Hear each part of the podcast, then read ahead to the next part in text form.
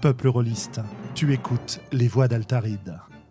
Nos émissions sont enregistrées et diffusées en direct sur Discord et retransmises sur YouTube. Tu peux venir participer à la discussion sur le chat, sur le serveur Discord, ou nous laisser des commentaires après les émissions. Tu trouveras toutes les infos à propos du podcast sur le site www.sandrone.fr.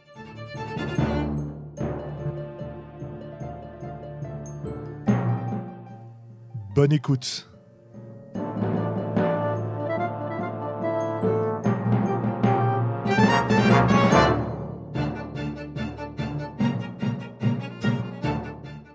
Voilà, et bonsoir, et une très bonne année à tout le monde. hein, en Mais oui. Mais oui, bonne année. ce premier... Bonne année, Julien. Bonne année, Willem. Et bonne Bonne année, année. les auditeurs. Et bonne année à tous 2020. ceux qui nous écoutent.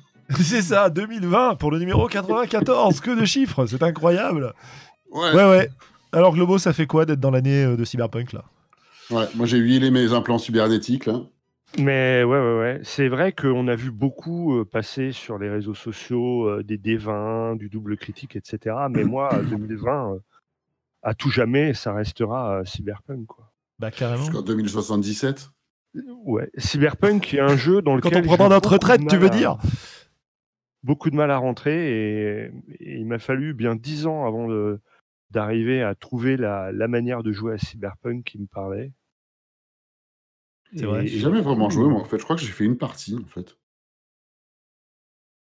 Eh Bien, il faut aller voir euh, notre cher euh, bah, Christophe qui est dans notre, euh, dans notre chat, qui euh, sur sa, sa chaîne Pilule Rouge nous fait des. Je vais pas dire de l'archéorolisme, mais euh, Du paléorolisme. du paléorolisme, qui, nous- qui- qui- qui nous propose des parties de jeux euh, que j'allais dire totalement improbables aujourd'hui. Bah, pas tellement, mais disons de jeux auxquels on a beaucoup joué autrefois. Comme, euh, alors je sais plus qu'est-ce que, ce que tu avais fait. euh, Nostalgie DR, voilà, c'est ça. Euh, je sais plus ce que tu avais fait. Tu as fait euh, euh, Veritas, Stormbringer, voilà, c'est les deux que j'avais vu passer. Euh, ouais, c'est ça, ouais. Excellent, excellent.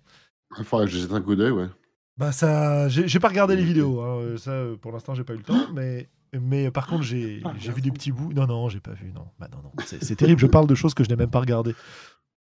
C'est un vrai scandale. Ouais. Bah, si j'étais moi, Moi, je je me virerais moi-même quoi. Enfin bon bref, euh, c'est euh, c'est assez cool de voir euh, de, de voir des, des, des, des jeux assez anciens repris comme ça, rejoués comme à l'époque. Euh, c'est voilà, ça rappelle des souvenirs. Je sais pas si j'aurais envie d'y rejouer moi-même, mais en tout cas, ça rappelle des souvenirs. Et bientôt un jeu plein d'émotions, nous dit Christophe. Mais quoi donc? Ouh. Animonde. Ah, alors ça pour moi, c'est c'est pas nostalgie parce que je n'y ai jamais joué, je, n'ai- je ne l'ai jamais lu. Ah, c'est du lourd, hein, Animonde. Non, je connais pas, moi, en fait. J'avoue. C'est un jeu où on joue des, des animaux. En... Je sais plus si même pas s'ils sont anthropomorphes. Et c'est un jeu qui a fait un, un gros flop, qui a pas du tout marché euh, à l'époque euh, où il est euh, où il est sorti. Ouais. Un jeu d'amour, un jeu sans, sans violence, si je me souviens bien en théorie. Euh, avec une symbiose animale. Voilà. Hein, je je relais ce qui nous est écrit sur le chat. Sachant que c'est un jeu qui a été écrit par Croc au départ. Donc l'auteur de jeux, bah, comme euh, enfin un sale. des auteurs d'Innoministanis Magna Veritas, puisque évidemment il y a eu une grosse équipe qui l'a rejoint, qui a écrit avec lui, etc., etc. Bitume, donc euh, jeu aussi très subtil, sans violence, tout ça. Euh, Bloodlust, Bloodlust, symbiose Voilà. animale, symbiose avec les armes, enfin, très, très subtil aussi. Et puis euh, et puis NS hein, évidemment. Mhm. Ouais, ouais. Et puis même euh, Scales, euh, le jeu qui a eu le plus de Ah oui. succès euh, du monde. Ouais, ouais. Euh, on, on reviendra peut-être sur son œuvre euh, une autre fois. Ouais, ouais, ouais. Enfin voilà, donc premier podcast de l'année, euh, et a priori pas le dernier. J'ai le, le regret de vous dire que euh, Sandra aurait aimé être avec nous, mais que euh, des... Elle fait du sport. Voilà, des circonstances indépendantes de sa volonté la prive de podcast ce soir, a priori. Peut-être nous rejoindra-t-elle plus tard, mais pour l'instant, en tout cas, elle ne peut pas nous rejoindre. Et bah écoutez, on va partir comme ça euh, à, à trois à l'aventure, voilà, que vous nous connaissez. euh, et on sera euh, ravis, ravis de euh, discuter ce soir. Euh, N'hésitez pas à commenter, n'hésitez pas à nous interpeller si vous trouvez que nous partons dans des directions qui sont totalement insupportables, parce que le sujet du soir peut s'y prêter Non, pas vraiment en fait. Ce soir, on va parler d'outils pour la maîtrise de partie, le jeu de partie, qui sont les tables aléatoires, les cartes à tirer, ce genre de mécanique, et de la façon dont on peut non pas seulement les composer, euh, pardon, pas les composer, les consommer lorsqu'ils sont présents dans des jeux ou des suppléments, mais comment est-ce qu'on va pouvoir les fabriquer Qu'est-ce qu'on va mettre dedans À quoi ça va nous servir Qu'est-ce qu'on en pense Tout ça, tout ça. Voilà donc euh, notre, notre sujet du soir, et je vous propose que nous y, nous y attaquions sans attendre. Alors, hmm, petite, euh, petite info, ce sont des choses dont on a déjà parlé dans les voies d'Altaride hein, à différentes occasions. Alors on va évidemment se répéter un petit peu, mais c'est toujours pas mal de, de voir où on en est aujourd'hui sur ce genre de pratique. Alors qu'est-ce qu'on va appeler une table aléatoire de façon un peu générique? Je disais avant de commencer le podcast à mes compères que dans table aléatoire, le plus important pour moi aujourd'hui, c'était le côté table, c'était pas le côté aléatoire. Voilà. Évidemment, il faut une table pour jouer au jeu de rôle, tout ça. Voilà, j'anticipe les blagues de Globo, n'est-ce pas? Mais... je l'ai fait, je l'ai fait hors podcast. C'est un coup bas. Putain, j'aurais dû me taire. Je te balance euh, sur la table. Bref, euh, en tout cas, en tout cas, euh, c'est les faire rentrer. Hein, vous inquiétez pas, c'est normal, ça va passer. ces, ces tables aléatoires, ces listes de mots clés, ces, ces idées condensés, disposés dans un format qui nous permet de les utiliser facilement, c'est quelque chose que euh, bah, depuis quelque temps, euh, j'apprécie de plus en plus d'utiliser, d'écrire. Et, je pense que c'est une méthode de préparation hyper intéressante. On a parlé de méthode de préparation de partie en parlant de noter quelques idées sur un coin de papier, euh, sur son téléphone, dans le bus avant d'arriver à la partie. Euh, pour avoir des idées. On a parlé de faire des listes de noms, on a parlé de ce genre de choses. Rajouter, compléter ceci euh, en formalisant les choses un petit peu plus à travers des tables aléatoires ou, comme Globo pourra nous, nous en témoigner, des cartes à tirer. C'est quoi? C'est l'auberge du sanglier noir, c'est ça? Bah, mon, oui, mon, scénario d'initiation euh, que je fais jouer avec le système Santa Vaca de John, Wick, euh, en, tout début de partie, avant même la création des personnages, je fais tirer des, questions euh, auxquelles les joueurs auront à répondre. Euh, et c'est ça qui permettra de, poser un petit peu l'environnement de l'histoire. donc forcément, mon, jeu de cartes à questions, bah, les questions sont orientées autour du, thème ou de la couleur que je veux donner à, la partie. Quoi. Ouais, tout à fait. Euh, d'ailleurs, quand on était euh, sorti des Utopiales, et je crois qu'on en a parlé euh, à ces micros, tu disais que il fallait sans doute que tu sois encore plus percutant dans les questions que tu avais mis dans ton, dans ton jeu de cartes. Alors en fait, c'est pas tout à fait ça. C'est pas tout à fait ça, j'ai mal retenu. J'ai, il, me faudrait un deuxième jeu de cartes. Ah, C'est-à-dire que pour l'instant, j'ai des questions qui vont générer de l'ambiance, du background, euh, qui vont me permettre vraiment de typer le lieu, de typer mes antagonistes, etc. Mais euh, j'ai pris conscience en écoutant la formation de Manuel Bédoué sur euh, les, relations interpersonnelles pour créer un scénario, que ce serait bien que j'ai un deuxième deck de cartes pour faire tirer des relations entre les personnages à la table. C'est-à-dire que non seulement les joueurs vont m'aider à construire le, background de la partie. Et en plus, euh, moi, je vais les, inciter à ce qu'ils se connaissent et à mmh ce qu'ils aient des, euh, des relations préalables. Ok. Mais c'est le même principe. Et, effectivement, moi, j'aime bien faire tirer euh, à la carte, puisque. Alors, je m'emballe un peu. Est-ce qu'on pourrait revenir un peu sur le, préambule des tables Bien sûr. Mais garde la, question pour plus tard, on y reviendra. Oui, de toute façon, j'ai euh, deux, trois choses à te demander sur ce. C'est pas, c'est pas nouveau les tables aléatoires. Hein. C'est vraiment euh, un truc de l'OSR de la, première heure. Mmh, à mmh, l'époque, mmh. c'était pas de l'OSR, hein, c'était juste du donge. Et, ça revient un petit peu à la mode.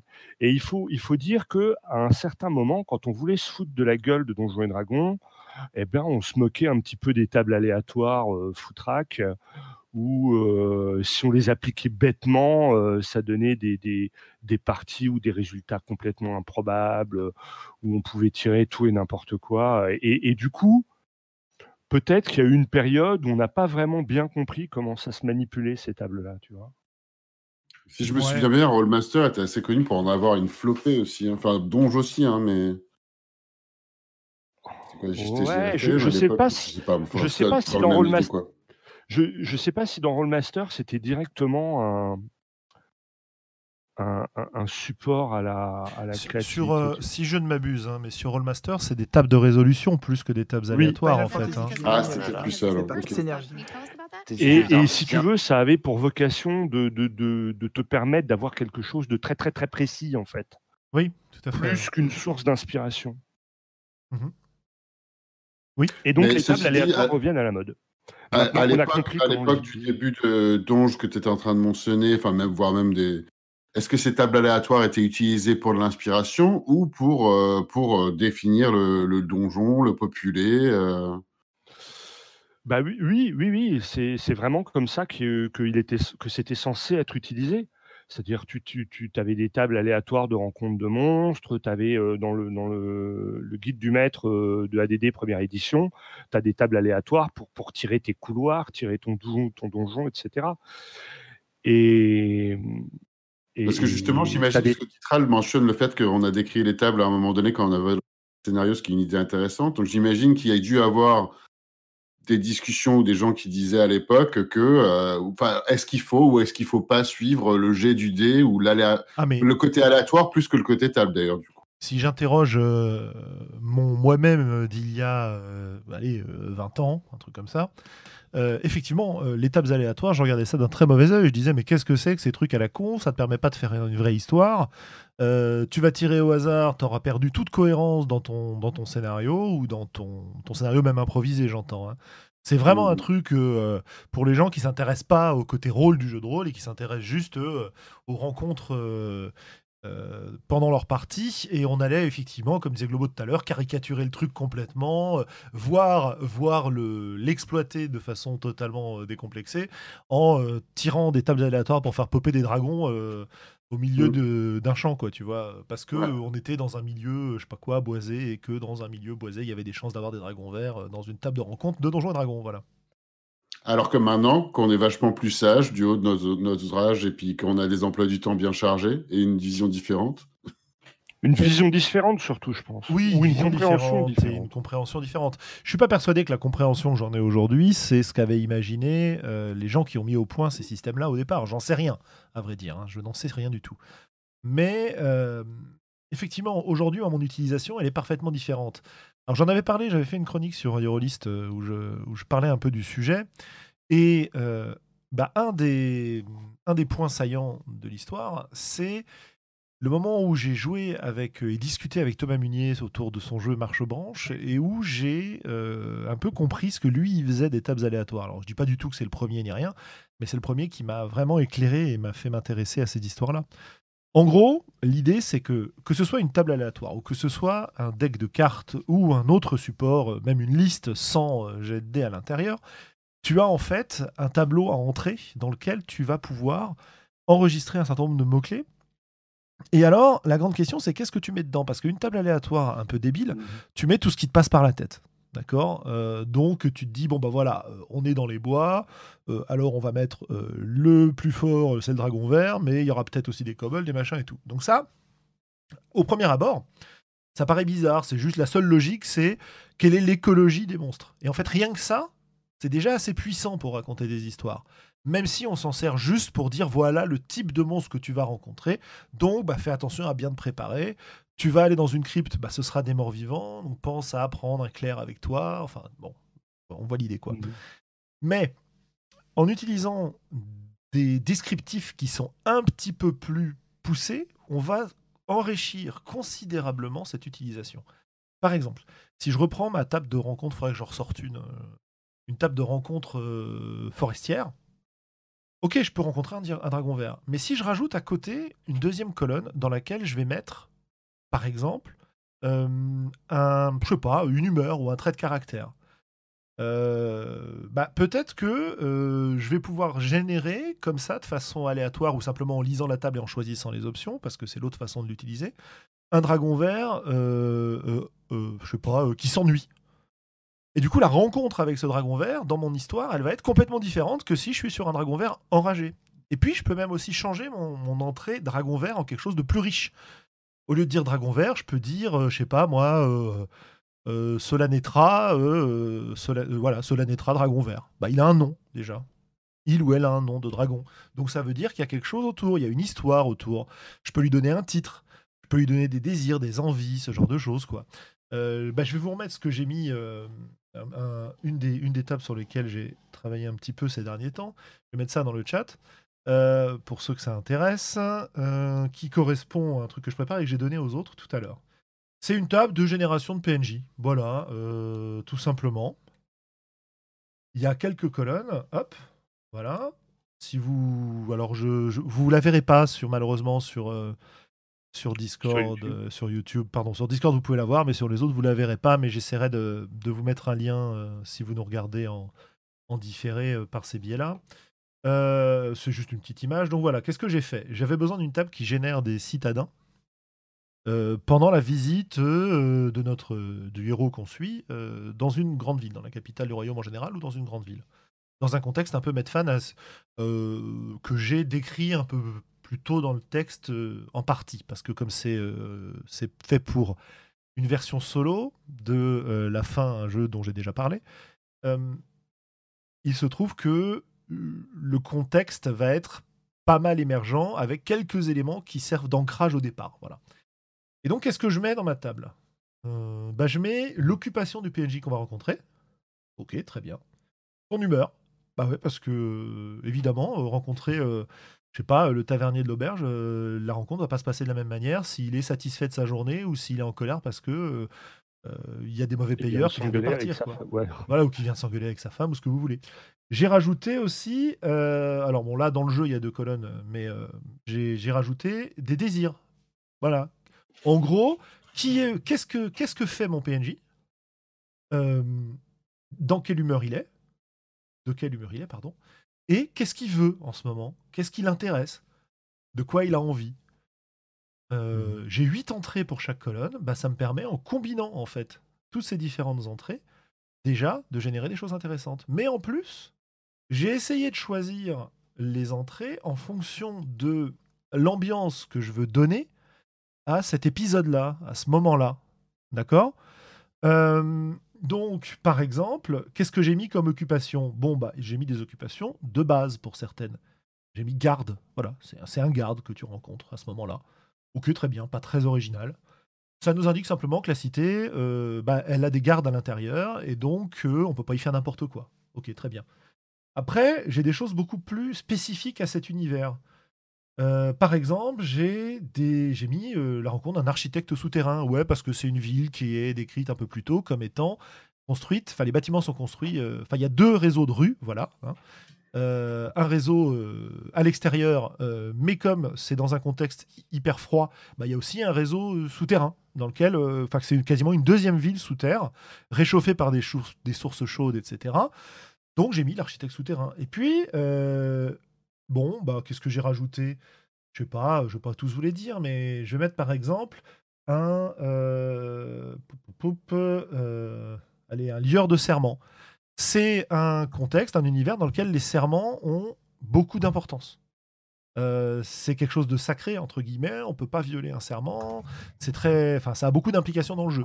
Donc, je voulais que il y ait la possibilité, d'une part, de le rencontrer si on tirait au sort, et d'autre part, de se le remettre en tête parce que ça peut créer une rencontre intéressante. Vous voyez?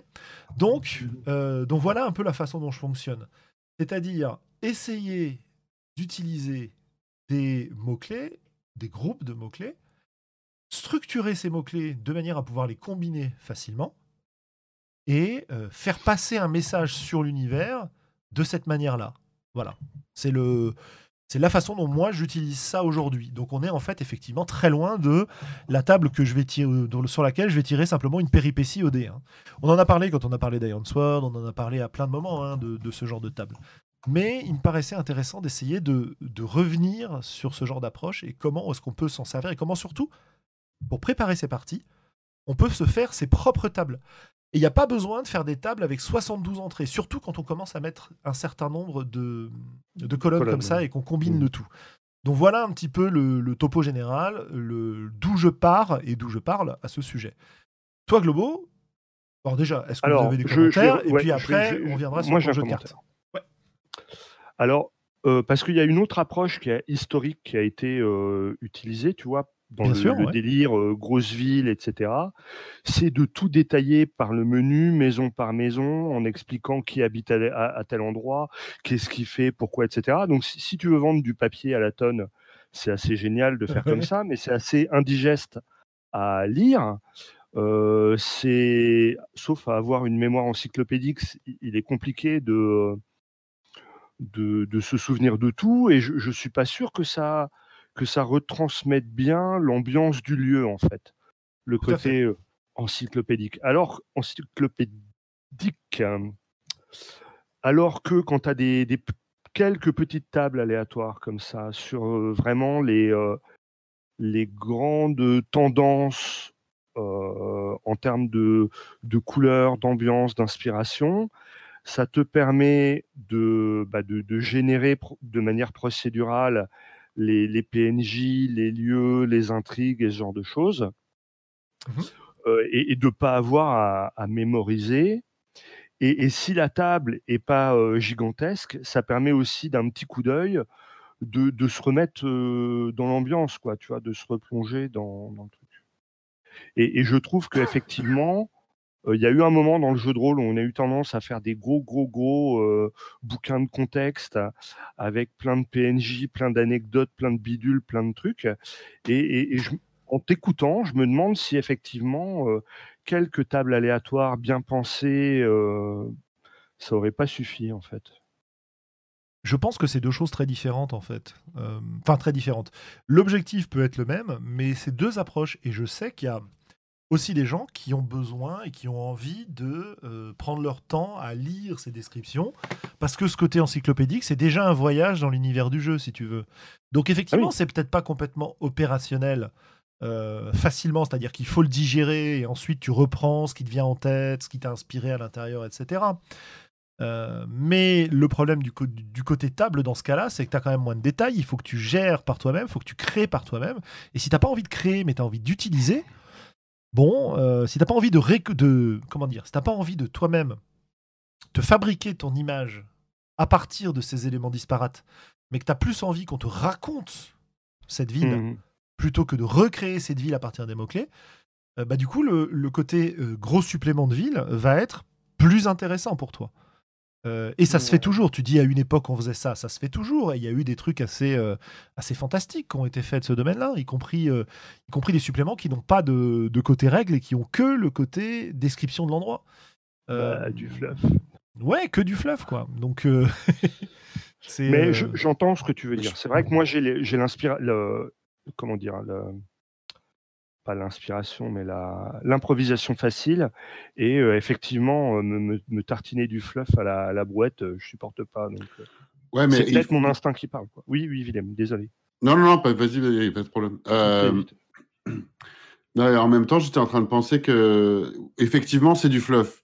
Mais, si, mais d'un côté, ça crée un contexte pour la table qu'on est en train d'utiliser. Parce que si moi j'écris la table, et si je suis en train de réfléchir, comme Julien a bien expliqué, et toi aussi, qu'est-ce que j'y mets et pourquoi et qu'est-ce que ça va euh, m'apporter et en quoi est-ce que ça va m'être utile quand je suis en train de maîtriser ou quand je suis en train de préparer pour la partie, maîtriser particulièrement? Très bien. Mais si je si j'écris le jeu pour quelqu'un d'autre euh, et qu'il y a que des tables, euh, moi je suis en tant que lecteur là, j'ai plus de contexte, donc je sais pas ce qui est en train de qui c'est qu'est-ce qui est en train d'essayer. Enfin, c'est quoi l'ambiance du truc quoi.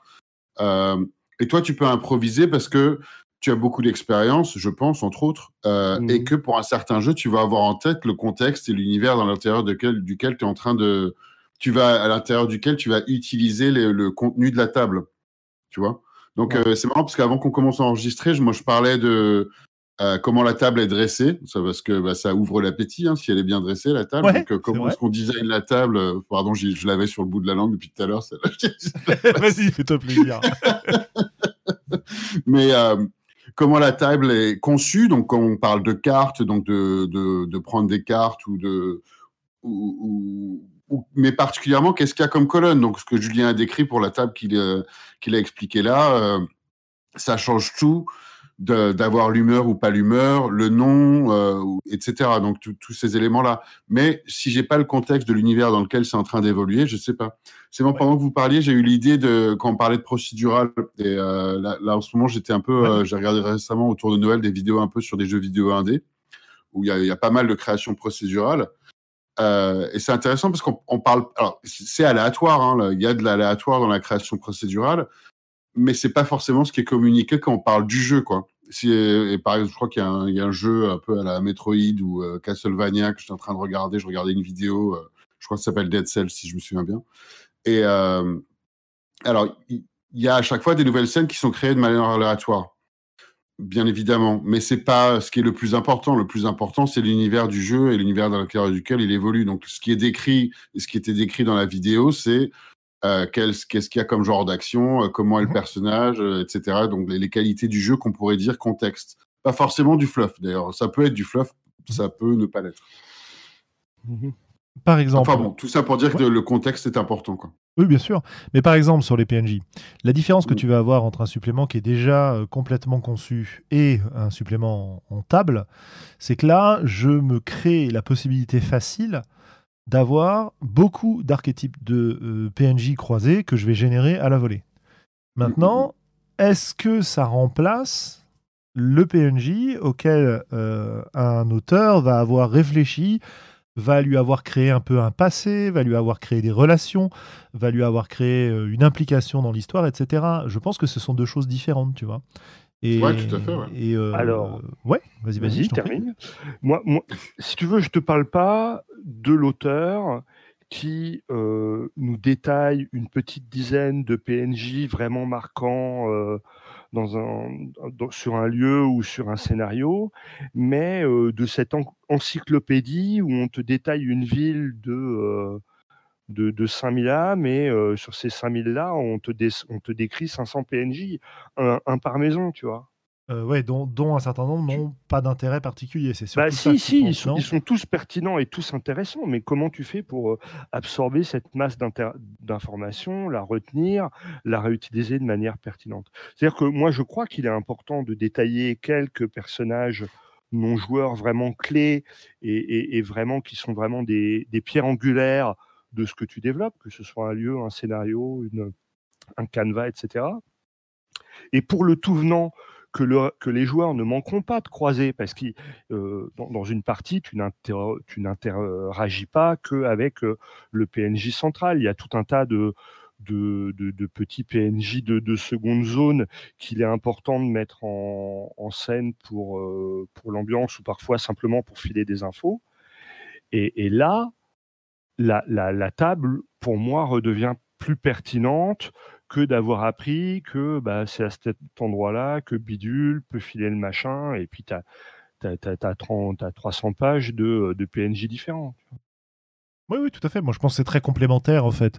Et à vrai dire, dans mon usage euh, du jeu de rôle, je préfère de loin avoir ces, ces tables un peu épurées qui vont me fournir l'inspiration nécessaire pour créer à la volée avec les joueurs que euh, que les, choses décrites euh, au préalable, tu vois. Par le menu, ouais. ouais. C'est marrant, moi j'aime bien les deux. Et c'est rigolo, je, trouve que si je vais utiliser des personnages qui sont très bien décrits, je, ça me donne vraiment une bonne idée de qui ils sont, de l'univers dans lequel ils évoluent, et du coup ça me facilite leur interprétation. Complètement. Euh, mais d'un autre côté, je risque d'être euh, peut-être presque trop, entre guillemets, enfin je dis entre guillemets, c'est peut-être un mot fort, un peu trop intégriste dans la manière dont je vais les représenter. Mmh. Alors que pour des personnages à la volée, du coup, ils sont beaucoup plus libres et euh, j'ai beaucoup moins de mal à lui avec ce que font les PNJ. Ouais. Euh, les PJ, pardon, les, les, les joueurs. les PJ, oui, bien sûr, tout à fait. Oui, oui, bien sûr. Moi, je ne pense pas du tout que ce soit antithétique et je pense pas qu'on ait besoin de. Enfin, quand je dis que je préfère, ça ne veut pas dire que ça m'intéresse pas d'avoir des personnages. Ah non, non, bien sûr. mais du coup, j'observe euh, comment je fonctionne par rapport à ça. et c'est euh, voilà. Donc euh, ça, c'était c'était le cas des personnages, mais évidemment, c'est le genre de d'idées que tu peux décliner dans vraiment tous les domaines. On peut renvoyer donc aux oracles de Iron Sword. On peut parler de Musée Oracle qui avait été écrit par Saladin qui est fait pour jouer tout seul et qui a plein de tables de ce type. Euh, il y a quantité, quantité, quantité de euh, contextes dans lesquels ces tables sont utiles. Je sais pas, euh, par exemple, pour le dernier, dernier, la dernière déclinaison de De Mauvais que j'ai publié qui s'appelle Glorieuse, donc inspiré de la série Glow, dans lequel on joue des, des catcheuses dans les années 80 en France, etc. bah, j'ai par exemple une table qui m'a été utile plusieurs fois en partie. c'est vraiment pas grand chose, mais c'est une table de réaction du public. Voilà, il y a des matchs de catch, il y a du public, il n'y a pas de MJ, tout le monde participe à la description. Et une des choses qu'on peut faire, c'est d'écrire un peu le décor. Dire, bah, vous avez le droit de décrire le décor, ce qui se passe dans la salle de spectacle, etc. C'est une chose. Et moi, je sais que si je me donne cette autorisation-là, je ne vais pas forcément la saisir parce que je ne vais pas forcément avoir les idées immédiatement pour le faire. Parce que mmh. je suis pas Enfin, c'est pas, euh, c'est rarement comme ça que j'exprime euh, ce que je vais introduire dans le jeu et ce que je vais créer. Mais par contre, le fait que cette table existe et que souvent je l'ai sous les yeux quand je joue, bah, ça peut me permettre de bah, d'y penser et de me dire ah ouais, ouais tiens en fait là j'ai ma petite table. Alors le public alors qu'est-ce que c'est ce public? Comment il est ce soir? Comment il réagit. Et comme ça pareil avec euh, quelques entrées quelques combinaisons quelques colonnes j'arrive à euh, me donner des idées sur lesquelles je vais ensuite euh, broder je vais ensuite adapter au contexte initial etc etc quoi. Donc voilà le, un autre exemple d'utilisation de ce genre de choses.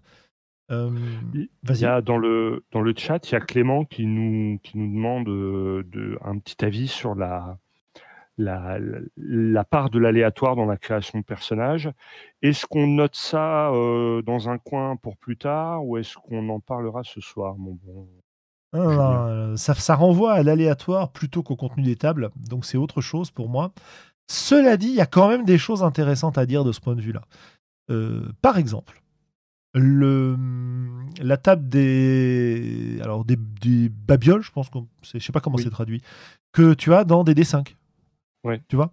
Tu vas générer ton perso, hop, tu vas tirer une petite babiole. Et alors, ça peut être tout et n'importe quoi. Ça peut être magique, ça peut être, euh, ça peut être une, vieille coquille de noix comme, euh, pardon, comme je sais pas, euh, l'amulette brillante de ton arrière-grand-père qui l'a gagné à la guerre ou je sais pas quoi.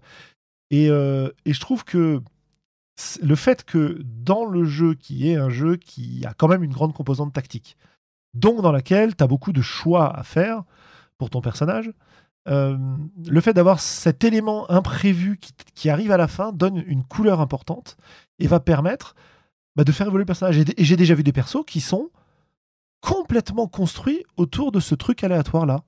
C'est-à-dire que oui, ok, ils ont choisi une classe de perso, ils ont choisi un truc et tout et tout, mais le personnage, il n'a pas vraiment de corps, il n'a pas d'épaisseur encore, parce qu'il n'a pas été joué. Et avant même qu'il soit joué, ou au moment où il est joué, le fait d'avoir cet objet qui peut être investi d'une d'une importance particulière pour le personnage, bah, ça peut lui donner vraiment euh, une existence, entre guillemets, en tout cas une vraisemblance beaucoup plus forte. Quoi. Voilà. Alors après, euh, bon, comment dire, euh, l'aléatoire dans la création de PJ, pour moi, il faut que ça serve et il faut. Ça dépend du paradigme dans lequel tu es. Hein, si on fait une petite parenthèse pour parler de ça. Mmh. Euh, vous me direz vos avis ensuite, mais si je suis dans un jeu dans lequel finalement, ce qui va définir mon perso, c'est certes sa fiche de perso déterminée aléatoirement, mais où l'intérêt, ça va être de le découvrir, ça va être de le... Voilà, je sais pas grand-chose de lui au départ, je tire des trucs au sort, et puis je joue, et puis je vois si ça me plaît, et puis je vois ce que j'arrive à raconter avec. Je me dis, ok, si je suis dans un contexte euh, de jeu un peu, euh, j'allais dire un peu compétitif, un peu euh, tactique, optimisé, etc., ou si je suis dans un jeu qui a une forte proposition esthétique, genre vampire, c'est complètement différent, quoi. D'un côté, je me dis, ouais, bah ouais, je vais prendre un perso, je vais savoir trois trucs sur lui au départ, que je vais tirer au sort, et puis je vais construire mon perso pendant la partie autour de ça. De l'autre côté, euh, oui, mais d'accord, mais en fait, là, euh, je me rends compte que mon perso tiré au sort, bah, il est vachement moins fort que les autres, il sert à rien pendant la partie d'un côté. Ou je me rends compte que mon perso tiré au sort, bah, il n'est pas classe comme je, l'aurais fait moi-même, parce que tu comprends, il y a des choses qui s'emboîtent bien les unes avec les autres, dans ses pouvoirs et ses capacités, mais il y en a d'autres qui sont complètement, euh, complètement what the fuck, quoi. Donc, je, voilà, pour moi, ça dépend vraiment du paradigme et du jeu dans lequel je joue. moi, je suis tout à fait d'accord avec toi. Et euh, mmh dans, dans, un jeu dont une des propositions ludiques serait euh, le, côté un peu loufoque, euh, bah oui, ça a toute sa place. Tu vois, tu joues à, à Gamma World où c'est un espèce de monde post-apo futuriste euh, complètement what the fuck, euh, tirer tes pouvoirs de mutation aléatoire, euh, est-ce que tu joues une plante, un, animal anthropomorphe, etc. C'est rigolo parce que derrière, il y a cette exploration un peu de, l'absurde. Et, donc ça, ça place. Mais dès que tu veux une ambiance très cadrée avec une, une, couleur de partie très précise, eh ben, l'aléatoire, ça, fout tout à plat. Et et l'autre l'autre cas où ça où ça pose problème, effectivement, c'est si tu as du jeu compétitif, il faut que tous les protagonistes de la partie aient a priori des chances relativement semblables, quoi. Absolument. je, par exemple, un contexte dans lequel l'aléatoire peut être vachement sympa et qui est pas complètement loufoque. Tu joues, euh, c'est un, un, contexte qui peut être un peu. Alors, je sais, non, je crois que Beyond the Wall, tu tires pas tellement au sort, je sais plus. Si, euh, si, si, tu, tires au sort. Tu tires au sort, mais dans un playbook. Ouais, dans un playbook. C'est-à-dire que c'est pas de l'aléatoire complet. C'est un peu ce dont on parle ce soir d'ailleurs. Oui, tu as, 7 ou 8 tables qui sont très typées par rapport à un archétype de personnage. Si tu joues euh, le jeune noble ambitieux, bah on va te demander, il va y avoir une table où on va parler de ta, de ta famille, de tes ancêtres, euh, de comment tu es devenu chevalier, etc. Donc, euh, donc oui, c'est de l'aléatoire, mais c'est de l'aléatoire dans un, dans un champ dans un contexte qui est, qui est restreint et qui sert la couleur du personnage. Oui, parce que ce que je me disais, tu vois, on se dit, ok, on va jouer euh, les habitants du village et on va tirer au sort qui on est dans le village. C'est-à-dire, voilà, euh, surtout si tu joues des jeunes, par exemple, tu dis, voilà, euh, mmh. moi, mes parents, bah, je tire au sort, j'ai trouvé que c'était telle et telle personne du village. Puis, mes aptitudes naturelles, c'était ça. Puis, tu vois, et ça, c'est des éléments qui sont. Alors, en jeu de rôle, on aime bien les contrôler en général. Mais mmh. si on joue même du donjon dans ce contexte-là, et qu'on sait que les persos, bah, ils seront pas optimisés, parce que euh, c'est pas nécessaire dans la façon de jouer, et qu'on a décidé que sur cette partie-là, c'était pas le plaisir qu'on allait y prendre, ou alors euh, que le plaisir qu'on allait y prendre, c'est d'optimiser à partir d'une base euh, fixée aléatoirement, tu vois. Euh, là, je trouve que ça peut devenir vachement intéressant parce que du coup, je vais construire le personnage et je vais faire vivre ce perso dans la base. Je joue un gamin habitant du village et je sais pas du tout qui il va être, mais en tirant au sort ces différents éléments, je vais pouvoir façonner quelque chose qui m'intéresse, tu vois. Alors que si j'ai une idée prédéfinie du personnage, genre ah ouais dans un village, moi j'adorerais jouer euh, un gros balèze un peu un peu stupide euh, qui serait un peu stupide, c'est pas c'est pas le mot, mais un peu un peu naïf, voilà, ce serait mieux, c'est plus, plus rigolo en fait un peu naïf qui euh, est fait, euh, je sais pas, apprenti du forgeron. Et tu vois, je me suis projeté dans cette image-là. Le moment où je vais tirer euh, mes trucs au sort et où je vais pas tomber sur ce que je me suis imaginé au départ, bah, je vais être frustré, quoi. Alors, c'est mal connaître Beyond the Wall. Non, non je parle pas de Beyond the Wall, je parle en général. Hein. Mais là, bah, justement, le, ce qui est assez fort avec Beyond the Wall, c'est que il n'y a pas d'aléatoire sur le choix du playbook. Oui, tout à fait. C'est-à-dire que tu vas jouer l'apprenti du forgeron. Mmh Maintenant, quels twists vont venir un petit peu pimenter cette vie de jeune forgeron? C'est ça que tu vas tirer en, aléatoire. Et après, Beyond the Wall, il laisse quand même un joker sur une des tables. C'est-à-dire qu'il y a une table, il y a un moment où tu peux dire non, bah finalement, dans cette table en particulier, il y avait quelque chose qui m'intéressait fortement. Donc là, je ne vais pas jeter le dé, je vais choisir au sein de la table. Ouais. Et, et, donc, on en revient un petit peu à ce qu'on disait en début de podcast, c'est-à-dire qu'une table, tu peux l'utiliser de plusieurs manières différentes. Tu peux effectivement t'en remettre complètement à l'aléatoire, ou simplement t'en remettre à l'aspect table, où ça pourrait tout à fait être une liste avec des choix. Hein. Euh, et, si les tables sont bien faites, si les playbooks sont bien faits, eh bien normalement, l'aléatoire ne devrait pas te permettre de, de casser le personnage euh, par des options tactiques qui n'iraient pas entre, qui, qui cohabiteraient mal, quoi. Tu vois? Ouais. En tout cas, moi, ça me donne envie de, euh, effectivement, euh, peut-être intégrer ce genre de table dans de la création de perso. Tu vois? Et, et, après, pour terminer mon conseil à Clément, hein, s'il le permet, moi, je pense que ça vaut le coup d'essayer une fois un jeu de rôle en jouant by the book de voir si c'est vraiment l'expérience qu'on voulait vivre ou si finalement ça ne nous convient pas. Et quand on a joué à un jeu une fois en essayant de, respecter euh, assez scrupuleusement la proposition de l'auteur, eh bien après, on, peut voir peut-être ce qu'on aurait préféré ou comment on aurait aimé euh, plus les choses. Et, et, dans un deuxième temps, sur, une, sur une autre partie, bah, voir quel, comment est-ce qu'on peut, je dirais, agrémenter le plat à son goût. Quoi. Ouais, ouais, mmh. ouais, c'est pas mal, ouais. C'est un point de vue plutôt, plutôt intéressant et, et nuancé. non, pour une fois. Parce que, je veux dire. Non, mais tu nous l'as déjà dit plusieurs fois, de toute façon. Il, faut reconnaître aux auteurs que quand ils publient un truc, s'ils sont, ce qu'ils sont la plupart du temps un peu, un peu sérieux, un peu sincères, ils se sont quand même cassés le cul pour essayer de proposer quelque chose qui tienne la route, quoi. Ouais, pas tous, mais oui, oui, bah, oui, oui, qui tiennent la route, mais ça dépend sur quoi. Non, mais ça dépend sur quel aspect en fait. C'est toujours pareil. T'as beaucoup d'auteurs en jeu de rôle qui sont très très portés par leur univers, et du coup, ça va être, ça va être des trucs fascinants, hyper bien décrits, hyper riches, etc. Oui, mais ça, c'est les auteurs français. Mais si tu oh, prends des auteurs sérieux anglophones, non. Boulot, Ou des gens qui sont complètement fascinés par leur mécanique aussi, oui, tout à fait. oui, oui, bien sûr, Je ne vois absolument pas de quoi tu parles.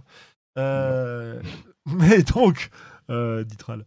Mais donc, euh, tout à fait. Non, mais c'est vraiment. Euh, je sais, je pense pas qu'on soit obligé de jouer by the book, même une fois, tu vois. Mais je pense qu'effectivement, c'est intéressant. C'est intéressant de tester éventuellement. Parce que. Alors, on peut toujours mal comprendre des règles, mal comprendre un jeu et donc mal le jouer en tout cas, le jouer différemment de ce qui a été prévu au départ. Voilà. Néanmoins, quand tu essaies de respecter l'esprit euh, de l'auteur euh, quand tu joues euh, au jeu, les mécaniques de jeu peuvent produire des effets à la table que tu n'aurais pas imaginé. D'ailleurs. À la simple lecture des règles. Ouais, ouais. D'ailleurs, D'ailleurs, euh, on, peut, on peut revenir et ramener ça euh, vers euh, le sujet du soir, parce que là, on est en train de digresser S'il vous plaît. assez loin, sur les, tables aléatoires et se demander si l'auteur est capable de faire passer justement cette vision qu'il a à travers ces tables. Quoi. Et je sais qu'il y a des gens qui sont très doués pour ça. Bah, Thomas Munier, dont je parlais, par exemple, et en tout cas dans les exemples que j'ai vus, a été particulièrement doué pour ça. Moi, Ouais, vas-y, Willem. J'avais posé une question, je suis en train de du sujet, mais justement, tu me dis. Euh, est-ce qu'on est en train de parler aussi? Est-ce qu'il y a d'autres moyens de présenter de l'information qui va être modulable euh, assez rapidement et, et, utilisable pour inspiration ou pour euh, créer des éléments un peu à la volée ou un peu rapidement, que ce soit en création de personnage ou pendant la partie? Que des tables Est-ce qu'il y a un autre moyen ou est-ce qu'on connaît d'autres moyens? On a parlé des cartes, hein, mais je je sais pas, ça peut être autre chose. D'ailleurs, je suis plutôt en train de penser à des trucs qui soient imprimés ou écrits ou lus, puisque c'est souvent comme ça qu'on les voit en fait. Mmh alors oui, complètement. Il y a des listes, quoi, évidemment, mais c'est pareil. Du coup, c'est la même chose. C'est complètement dans le, c'est complètement dans le sujet. Oui, les listes, les listes, ça marche bien aussi, que ce soit des listes de questions, des listes de mots clés, euh, les, mmh, les cartes, ça marche bien. Ça, on va laisser la parole à Globo pour nous en parler un petit peu. Euh, mhm. Après, est-ce qu'il y a d'autres façons de faire? J'ai vu des dés Les hein, illustrations. Des dés, des illustrations aussi. Ça marche pas mal. Euh, tu prends bah, un, très bon ah, exemple. Des illustrations un peu utilisables comme, euh, comme Dixit, un peu dans ce style-là Ouais, voilà, tout à fait, ouais, exactement. D'accord. Ouais, ouais. Salut, salut. ouais. voilà, ou que Sandra nous parlait d'utiliser Mysterium. Mysterium, voilà, genre de choses. Euh, tout à fait, ça marche très bien ça. Tu as, euh, on avait reçu euh, Bastien Voto, qui est le, j'allais dire le pape de Dungeon World en France, enfin en Belgique pour lui, mais en France aussi évidemment, en francophonie, voilà. et Bastien nous racontait comment il avait conçu En Terre Sauvage et notamment le, le jeu de cartes En Terre Sauvage, qui est donc un jeu qui est fait pour générer effectivement des péripéties, des explorations dans un jeu type bac à sable émergent. Et donc sur chaque carte, tu as euh, chaque carte à jouer. Tu as euh, une illustration inspirante, tu as des mots-clés, tu as éventuellement des, éléments techniques, euh, etc. Et donc, en fait, sur une carte, tu as de quoi jouer. J'irais presque jusqu'à dire une aventure. En tout cas, une grande scène. Et au moins, ce genre de choses. Donc, euh, tu mm-hmm. vois, l'illustration elle-même peut être largement suffisante. L'illustration, c'est sympa. Et ça, c'est aussi euh, une, bonne manière euh, à la fois subjective de transmettre et bah, de transmettre l'univers dans lequel tu veux, pour l'auteur, hein, de transmettre l'univers du jeu. Quoi. Mmh. Voilà. Euh, mais c'est vrai que, à part quelques jeux assez rares qui ont mis à disposition ces illustrations sous forme de cartes, justement, que tu fais intervenir dans la partie, etc. Euh, en jeu de rôle, les revu- illustrations, elles sont fixées dans le bouquin, en fait, en général. Oui, c'est vrai, oui. Donc elles t'influencent au moment de la lecture, mais pas forcément pendant la partie, tu vois. Oui, oui, c'est vrai, on n'y pense pas forcément. euh, Tiens, je vais ouvrir le, je vais ouvrir le bouquin et je vais me servir d'une des illustrations comme inspiration pour ce que j'ai besoin là, pour un nom, pour un lieu, pour un personnage. C'est pour- moins, c'est moins facilement accessible, mais ça marche aussi Oui, très bien. hein. C'est moins facilement accessible, c'est sûr. Alors Globo, du Ouais. coup, carte, l'auberge du sanglier noir. Oui. Alors moi, moi, ce que j'aime avec les cartes, alors un des défauts que je trouve aux tables Mhm. et, et qui est réglé par l'effet carte, c'est que les cartes, c'est un tirage sans remise. Enfin, tu peux choisir de faire un tirage avec remise, c'est-à-dire que tu tires une carte, tu la lis, tu la remets dans le paquet, tu remélanges, tu retires. Mais moi, je l'utilise comme un tirage sans remise, c'est-à-dire que chaque joueur tire une carte, et donc je ne suis sûr, je suis sûr que là, la question ne, reviendra pas sur le devant de la scène une deuxième fois. C'est toujours un truc qui m'a agacé avec les tables aléatoires. C'est bon, euh, jette ton dé, ok. euh, ah bah zut, ce résultat-là, on l'a déjà eu. Bon bah relance un dé. Ah bah non, Mhm. pas celui-là non plus. Bon bah relance. Et ça, moi, c'est un petit côté euh, ridicule qui, qui m'agace quoi. Donc Ouais. quand j'ai quand j'ai des cartes, bah, si je veux faire un, jet euh, avec remise, je peux. Il suffit que je remette la carte tirée dans le paquet et que je remélange. Mais je peux tout à fait aussi faire un, plus facilement un jet euh, sans remise qui m'assure que eh bien, euh, chaque, joueur en fait, aura une question différente sans tomber dans, ce petit côté ridicule. Mais en y réfléchissant bien, carte ou liste ou table, à part cette histoire de avec ou sans remise, sinon, Alors, si, il y a une différence. Euh, Il y a, Ah y y a- une différence. il y a- ouais. il y a Pardon, une différence supplémentaire. euh, je, te, je te passe la parole juste après, t'inquiète. Mhm. Il y a une différence, à mon avis, importante entre les cartes et les tables de liste. C'est que la table de la liste, à moins qu'elle soit euh, complètement surdimensionnée, tu as tous les éléments sous les yeux. Alors que ton jeu de cartes, il n'est pas étalé. Euh, je dis pas Oui. que c'est mieux, je dis juste que c'est différent. Voilà. C'est exactement ce que Alors- je pensais. Parce que c'est vrai que souvent, moi, quand, si j'ai besoin d'un truc à la volée, je regarde une table, je vois tous les mots et il n'y en a pas un qui. Il n'y en a pas forcément un qui me, bah, qui me fait de l'œil, quoi, pour dire de bon. et euh, du coup, c'est intéressant. Enfin, c'est différent, comme a dit euh, Sandro. Alors, merci. Néanmoins, bien souvent, les tables, comme tu dis, elles ne sont pas surdimensionnées. C'est-à-dire qu'il y a généralement le meneur qui l'a sous le nez et les autres qui, de toute façon, ne la voient pas, tu vois. Mhm. Ou le type, ou le type qui tire sur sa table la voit, mais le reste de la table ne la voit pas. Oui, bien sûr. Donc, de toute, de toute façon, Ah, J'étais très perso dans mon utilisation euh, de, la, de la vision globale. hein. C'était Ouais. vraiment la personne qui va utiliser l'outil euh, va avoir l'ensemble des éléments sous les yeux. Voilà. Et puis Ouais. après, il va lire éventuellement celui qui l'a tiré, il va expliquer ce qu'il a tiré. La carte, Ouais. effectivement, euh, l'avantage, c'est que tout le monde la voit et que c'est senti et que c'est sans remise. Donc tu vois, c'est, c'est chacun a ses avantages et ses, et ses défauts, entre guillemets. En tout cas, chacun a ses façons d'utiliser qui ne sont pas euh, identiques. hein. C'est rigolo parce phrase, que- Bon, voilà. J'aurais tendance à dire que quand on parlait des tables, moi j'aurais tendance à pas m'en servir de, ta- de manière aléatoire, euh, de jeter un dé pour voir quel est le, le résultat, euh, mais de chercher de l'inspiration sur la table. Donc si j'ai tous les éléments d'un coup, euh, ce sera pas forcément utile.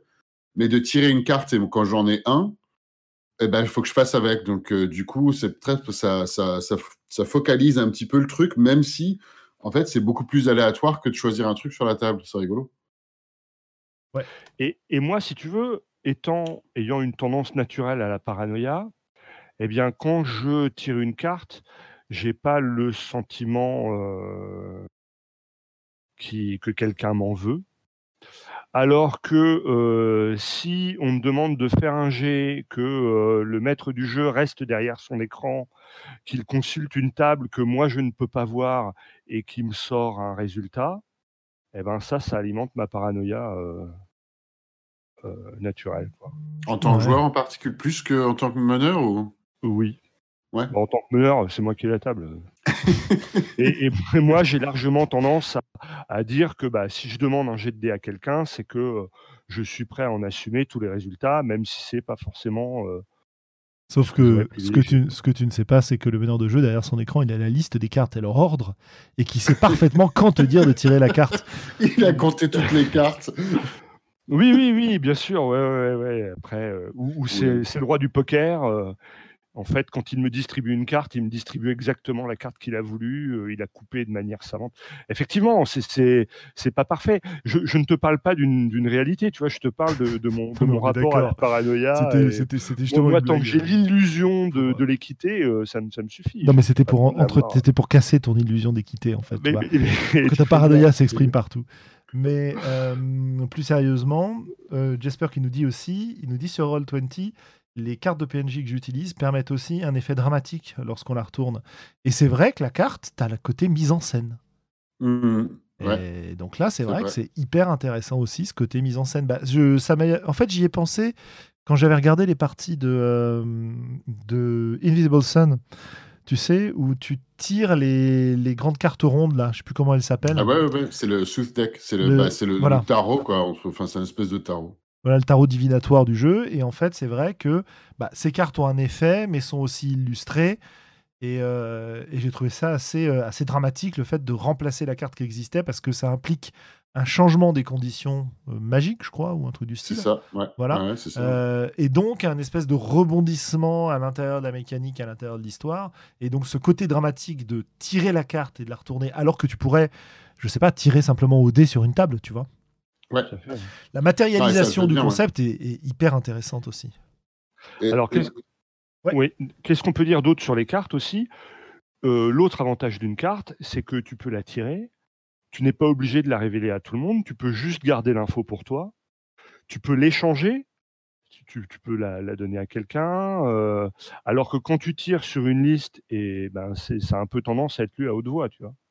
Euh, oui, oui, tout à fait, oui. Il y a aussi un petit jeu où, avec l'objet que tu peux euh, soit, soit conserver pour toi, soit révéler, ou échanger, ou euh, Mhm. ce genre de choses. Moi, ce qui m'intéresserait de, sauf si Willem veut ajouter quelque chose. Non, le, le seul truc anecdotique que j'avais pas mentionné, ce qui va nous remonter, mais c'est rigolo parce que j'ai revu ça à, à Noël chez un ami euh, qui fêtait son anniversaire, le jeu, de, le jeu du tarot d'ambre Oui. que j'avais moi aussi il y a longtemps et euh, qui a disparu dans les annales, qui a disparu quelque part, mais bon, qui était un très très beau jeu de cartes aussi. Je sais pas, Tout mais il oui. ne servait pas forcément directement en jeu, si je me souviens bien. Je crois pas. hein. Je. Non, non, non, non, je crois pas. Il pouvait servir pour les matérialiser les atouts des personnages, etc. Mais je me souviens plus de ce jeu. Moi, je me souviens plus de ce qu'il représentait. Bon. Euh, Enfin, je, je- C'était, je vois euh, le style en- d'illustration. C'était en passant. Mais Voilà. c'était un très joli jeu. Aussi. tout à fait. Non, moi, ce qui m'intéresserait bien, Mm. c'est de savoir comment tu as conçu ton, euh, ton, ton jeu de cartes pour l'auberge du sanglier noir. Oui, Eh ben, une liste, en fait. Et Ah, la, la vas-y, di- raconte. bah, la difficulté, elle est là. C'est-à-dire qu'au début, au début, je me dis, tiens, je poserais bien des. En fait, au départ, je voulais euh, des antagonistes et je voulais que ce soit les joueurs qui me, qui me mettent sur la piste parce que moi, en tant que meneur, j'avais aussi envie de. Donc, euh, donc des questions me sont venues du genre qu'est-ce qu'on trouve dans un lieu maudit, euh, sur quoi, sur quoi est construit l'auberge, euh, quel individu louche s'y trouve, qu'est-ce qu'il y Et a du de. coup, tu as, différents pour chaque question ou comment tu. Bah, T'as des cartes, genre un tas de cartes, enfin, t'as. euh, genre, Ouais, j'ai un- une, une carte par question en fait. Et donc les, au, au départ, les, les joueurs en tirent chacun une, et Mhm. puis ils me parlent de ce truc-là, quoi. Ah, d'accord, ok. La, la question est sur la carte, c'est pas les réponses Voilà. qui sont sur la Non, carte. y- c'est juste la question. Et la Ah non, mais réponse, j'avais pas compris comment ça, à quoi ça ressemblait en fait, excuse-moi. Et donc euh, la, la difficulté après, elle vient du fait, pour moi, de trouver suffisamment de questions. C'est-à-dire que les, les six ou sept premières questions, elles me viennent assez naturellement. Et après, euh, après c'est plus dur. Donc, ce que je fais généralement, c'est que je trouve un forum de potes, je leur explique mon idée, je leur donne mes premiers exemples, et puis s'ils ont la, la gentillesse de me répondre ou de me balancer des questions, je m'en inspire. Mhm, c'est pas mal ça. Et, et- et souvent aussi, euh, ça me vient un peu par rafale, c'est-à-dire que euh, je vais laisser le truc de côté, puis six mois après, je vais y repenser et je vais avoir d'autres idées qui vont venir, d'autres questions, euh, etc., etc. Tu vois. Mais effectivement, faire des listes ou faire des tables de plus de de huit entrées, je trouve ça compliqué, moi. Alors, comme tu disais, t'es pas du tout forcé de les faire en, un seul, en une seule fois. Tu vois, quand j'ai plusieurs colonnes dans une table, euh, ça ne veut pas dire que je vais remplir complètement toutes les colonnes d'un coup. Euh, ou que je vais, ou que je vais euh, voilà, peut-être que je vais remplir quatre entrées sur la première colonne, puis deux sur la suivante, puis je vais y revenir trois jours plus tard pour un peu avancer, etc. Quoi. Parce que mmh. c'est pas c'est pas le tout de remplir les blancs. Moi, je veux que chaque truc que je mets dans ma table ou dans mon jeu de cartes, ce soit quelque chose que je trouve vraiment pertinent. Oui, oui, bien sûr. Et donc, à chaque fois que j'ai une, intuition de question, eh ben, et je me pose la question de alors, est-ce que c'est bien dans le thème de ce que je veux? Qu'est-ce que ça pourrait générer? Est-ce que je pourrais pas tourner la formulation d'une autre manière? Est-ce que c'est pas redondant? Est-ce que, est-ce que, est-ce que Et donc, il y a, ça devient euh, le, le, le, travail. Si tu veux, le, brainstorming initial, il n'est pas très pas si compliqué que ça in fine, mais le, raffiner le truc, c'est là que c'est plus subtil. Et c'est là que confronter des idées à d'autres personnes, mmh c'est intéressant. Pas forcément parce qu'ils vont être une source d'inspiration phénoménale, mais parce qu'ils vont, ils vont questionner ce que tu as dit et t'obliger à peut-être à, envisager des choses que tu n'avais pas vues initialement. Mmh, et à considérer que ce que tu as écrit ou dit peut être interprété différemment aussi. Et ça, c'est intéressant de voir les différentes, euh, les différentes interprétations. Euh, donc ça, c'est le, ouais, voilà, c'est le, côté conception. Et euh, ce côté conception évolutive, moi, je trouve ça aussi très intéressant parce que, alors effectivement, tu vas, ça dépend si tu veux réutiliser ce que tu as fait ou pas. Si tu veux pas le réutiliser, finalement, que ta table ne soit pas parfaite, ou que ton jeu de cartes soit pas parfait, on s'en fout, c'est pas grave. Je veux dire, euh, tu sais que la prochaine fois que tu en feras, bah, cette option-là qui n'a pas marché, tu la reprendras pas et puis c'est tout. Euh, hmm. Bon, mais il y a aussi un côté intéressant qui me vient en tête en t'écoutant. Euh, le fait de décider non pas d'avoir un texte long, non pas d'avoir un volume infini dans lequel tu vas glisser tes informations et de viser ce côté information compacte, et pour que ça reste lisible, et utilisable, tu te limites un peu. C'est-à-dire ton jeu de cartes, il va pas faire 400 euh, cartes, quoi. Hein, euh, donc tu, tu, es obligé. Déjà là, déjà là, il fait une bonne trentaine et je me demande si c'est pas trop, tu vois. Bah voilà, c'est ça. Et ça va te pousser. Enfin moi, en tout cas, ça me pousse dans ces cas-là à choisir. C'est-à-dire qu'il y a une première phase dans laquelle je vais. Ça dépend des tables, ça dépend des cas, ça dépend des listes, ça dépend de tout ça. Mais dans un certain nombre de, cas, il y a, euh, je vais, je sais pas euh, avoir dû peiner un petit peu pour remplir toutes les cases, quoi. Voilà. Mmh, ouais. Puis au bout d'un moment, euh, non seulement je peine plus pour remplir les cases, mais j'ai beaucoup de choses. Trop d'idées. Trop, entre guillemets, trop d'idées. Et c'est là que tu vas élaguer un peu. Et ça, ça te mmh. permet justement d'améliorer encore toujours cette idée que tu es en train de raconter une histoire quand tu conçois tes questions, quand tu conçois tes, descriptions de PNJ, etc. Tu es déjà en train de raconter une histoire. Du coup, euh, dans ma table de tout à l'heure, euh, bah, je sais pas, euh, au début, je crois que j'avais mis un magistrat, un marchand, enfin des choses comme ça, quoi. C'était un peu plus long. Et je me dis, mais c'est pas intéressant de laisser ça juste comme ça. Il faut que je fasse des trucs qui soient plus spécifiques de cet endroit, qui soient plus marquants. Parce que l'idée est que certes, tu as une vie quotidienne. Alors ça peut être une table vie quotidienne, mais ce que tu vas retenir, ce que tu vas vouloir raconter, c'est les éléments un peu inhabituels. C'est ça qui va te rester en tête. C'est pas l'énième tavernier que tu vas rencontrer dans la ville. C'est le fait que ce soit, je sais pas, euh, dans le bar, il y avait un bar de gobelins, euh, j'ai des conneries, au kobold pour prendre comme dans Baldur's Gate, quoi, euh, qui a chanté une chanson incroyable et, qui semblait être acceptée. Bah, pour moi, le fait qu'il y ait cet élément inhabituel est beaucoup plus riche que le fait d'avoir, voilà, entrée numéro un, tu rencontres le tavernier même si c'est un tavernier en colère euh, parce que euh, il vient de se faire voler euh, son meilleur vin dans sa cave, si tu veux. Le fait mm. d'avoir une, chose plus, plus ciblée et d'y arriver petit à petit par itération en regardant ta table, en disant tiens, combien je garde d'entrée, qu'est-ce que j'enlève, qu'est-ce que je rajoute, etc., ça me paraît hyper intéressant. Voilà, cette espèce de.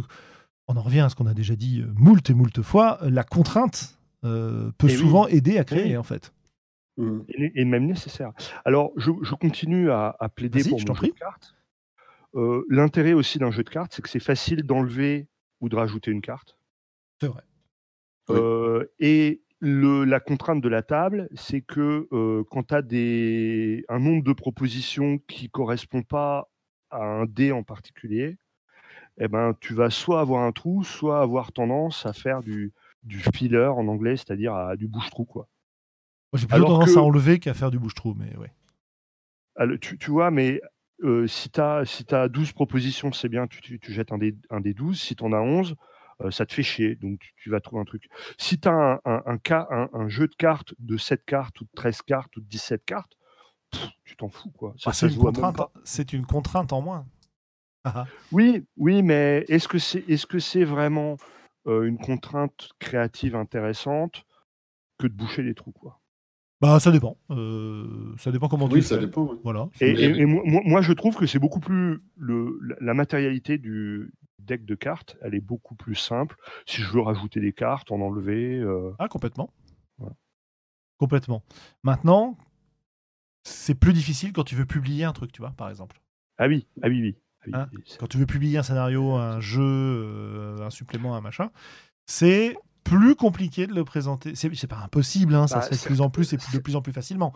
Mais c'est un petit peu plus euh, compliqué. Le fait l'en fait. Je pense à Oltré, euh, je pense à Vademecum. Euh... Ouais, bien sûr, mais ça, ça, demande, ça demande un effort supplémentaire. Ouais. Tu vois?